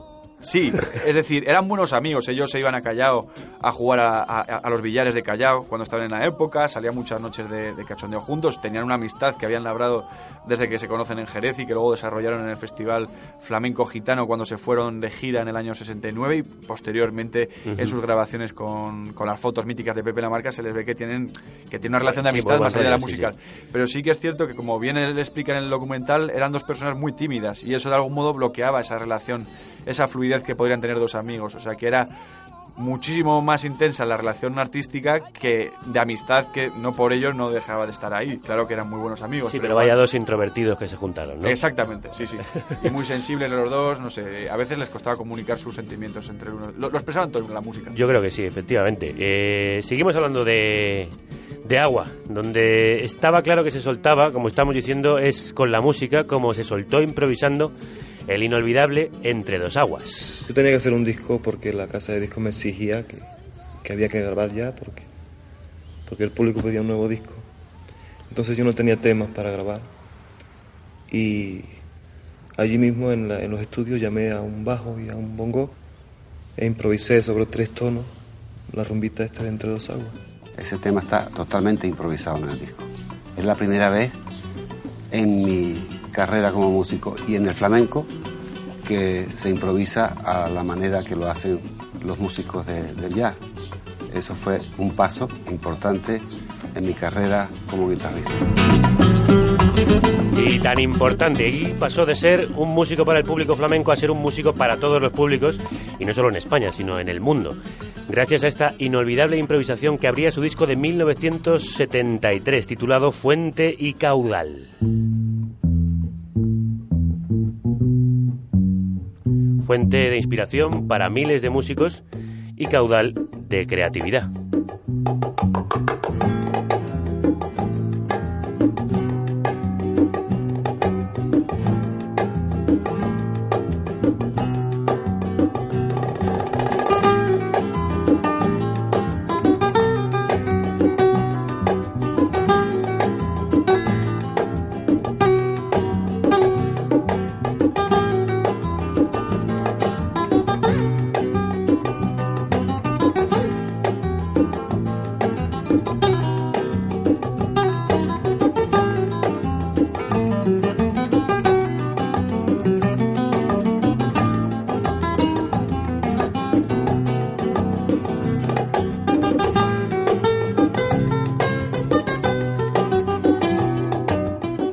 Rumbita, como decía él, casi quitándole importancia, eh, debe de ser probablemente el tema de flamenco más pinchado y vendido de la historia. No tengo el dato, pero ahí se debe de andar, ¿no? Sí, las que números no manejo, pero una barbaridad. Eh, yo creo que el disco de, de, oro le cayó por parte de Philips cuando llegó a las 300.000 copias en España o algo así. Y más allá de, de, ese primer disco de oro, no sé cuánto llegó a vender el mundo entero, pero una Vamos, barbaridad. yo, yo, te- yo, yo creo que hay pocas casas en, en España. Bueno, eh, yo conozco mucha gente que en su casa tenía entre dos aguas. O sea, igual no tenía otros discos de flamenco, pero el de Paco de Lucía entre dos aguas lo tenía. Sí, o sea, es la pregunta del trivial. Yo creo que to- todo, todo el mundo se lleva un quesito si le hacen esa pregunta. Pero... Oye, ¿cómo llevaba tu padre la fama que adquirió gracias a, este tema con lo para dentro que era el, el- en su mayoría del tiempo? No se sentía cómodo. O sea, aprendió a convivir con ella y también reconocía que la fama le había abierto muchos mm, lugares en los que hay confort. Es decir, te invitan a- a- a- al mejor sitio a ver a tu equipo de fútbol o vas a un restaurante y, y te dicen cuando tienes que pagar que no, que no hace falta. O sea, él también reconocía eso en público y en entrevistas, que la fama te da muchas situaciones de confort, Claro. pero el precio, el peaje que tienes que pagar si eres una persona tímida e introvertida es mucho más amplio. El, el no poder estar tranquilo tomándote una cerveza con tus amigos, el tener que estar siempre medio escondido del mundo porque no te gusta estar expuesto. Las promociones las llevaba fatal, no le gustaba eh, nada tener que ir a promocionar un disco y eso que era una persona muy lúcida y muy inteligente, pero eh, aún así no, no se sentía cómodo con el foco puesto sobre él si no era en un escenario tocando la guitarra. Siempre se le ha puesto como, como ejemplo de, de humildad. ¿Lo era? Sí, era tremendamente humilde. Eh, todos tenemos un margen de vanidad y, y es cierto que, que eso es inherente al ser humano y cuando eres una estrella, pues igual esa vanidad se puede ver algo un poco incrementada. Pero en el caso de mi padre, o sea, analizando quién era el personaje y la trascendencia que tenía ya en el mundo, el- esa cuota de, de- de vanidad era imperceptible con respecto a esa humildad y esa humanidad que había en- por contra. Eh, después de esta improvisación vinieron otras muchas de las que ya hemos hablado, es el mítico trío con John McLaughlin y Aldi Meola, después el sexteto, del que también hemos hecho mención, con Benavén, con Jorge Pardo, con Rubén Dantas, Pepe de Lucía y Ramón de Algeciras. Pero como tenemos que ir terminando, vamos a hacerlo con el final, con el final de la vida de tu padre. que Acabas de decirme que se tenía que esconder un poco del mundo para evitar esa fama y lo hizo eh, escondiéndose en México, en Playa del Carmen. Cuando me pongo a pensar que me tengo que morir, ya tiro una.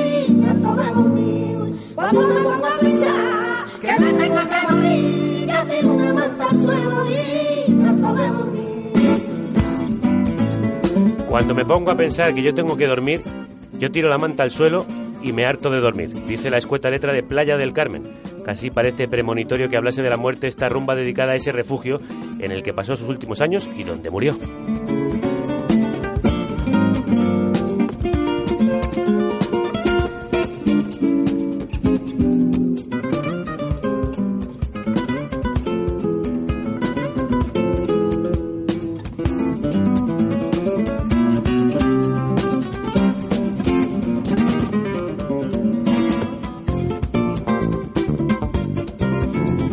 ¿Tenía miedo a morir tu padre?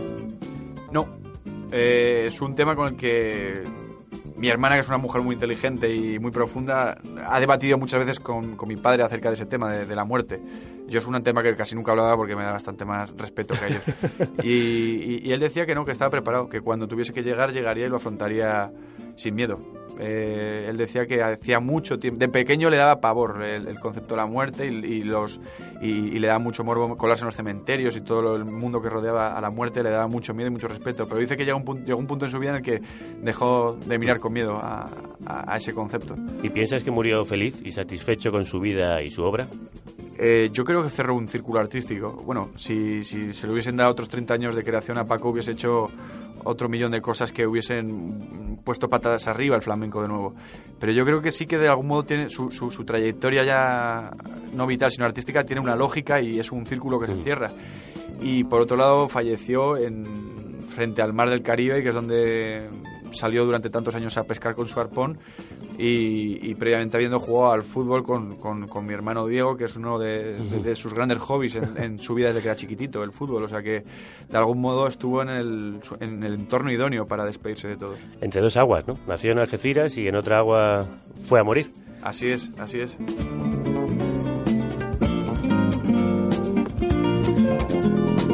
Para terminar y cerramos el círculo, Curro, ¿cuál era la búsqueda de Paco de Lucía? Eh, no había un final, no, no había un tope a esa búsqueda. La búsqueda era incesante y, la búsqueda, el, final de esa búsqueda es que nos haya dejado a todos, porque si no, esa búsqueda habría sido incesante hasta que hubiese tenido fuerzas y energías para continuar adelante. Gracias a la vida que nos ha dejado su música. Curro Sánchez, muchísimas gracias por, por la entrevista y más aún por el documental que nos permitirá recordar no solo la grandeza musical de tu padre, sino también la humana. Muchas gracias. De verdad, desde aquí os lo digo, id a ver a los cines La Búsqueda, Paco de Lucía.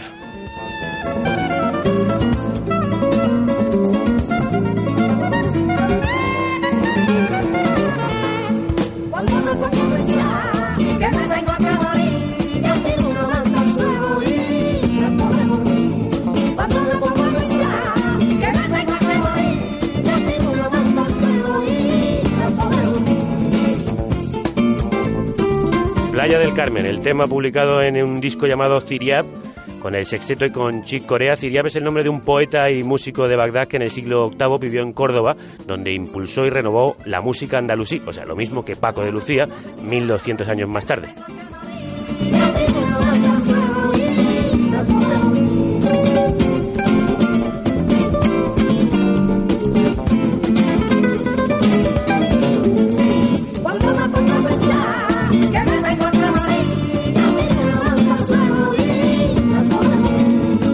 Vamos a hacer nosotros, echar la manta al suelo y hartarnos de dormir. Espero que no se os haya hecho largo el viaje. Y como dice el Drogas... Espero que no haya sido un torrón. A partir de la semana que viene os vais a hartar de oírnos. Recordad que cambiamos de día. Ahora estaremos los martes y jueves a las 12, la hora de siempre y a todas horas en carnecruda.es, donde os recomiendo entrar porque encontraréis además de los programas las secciones y artículos de nuestros colaboradores tan jugosos como una nube a punto de descargar. Nosotros ya hemos llovido bastante por hoy. Que la radio os acompañe.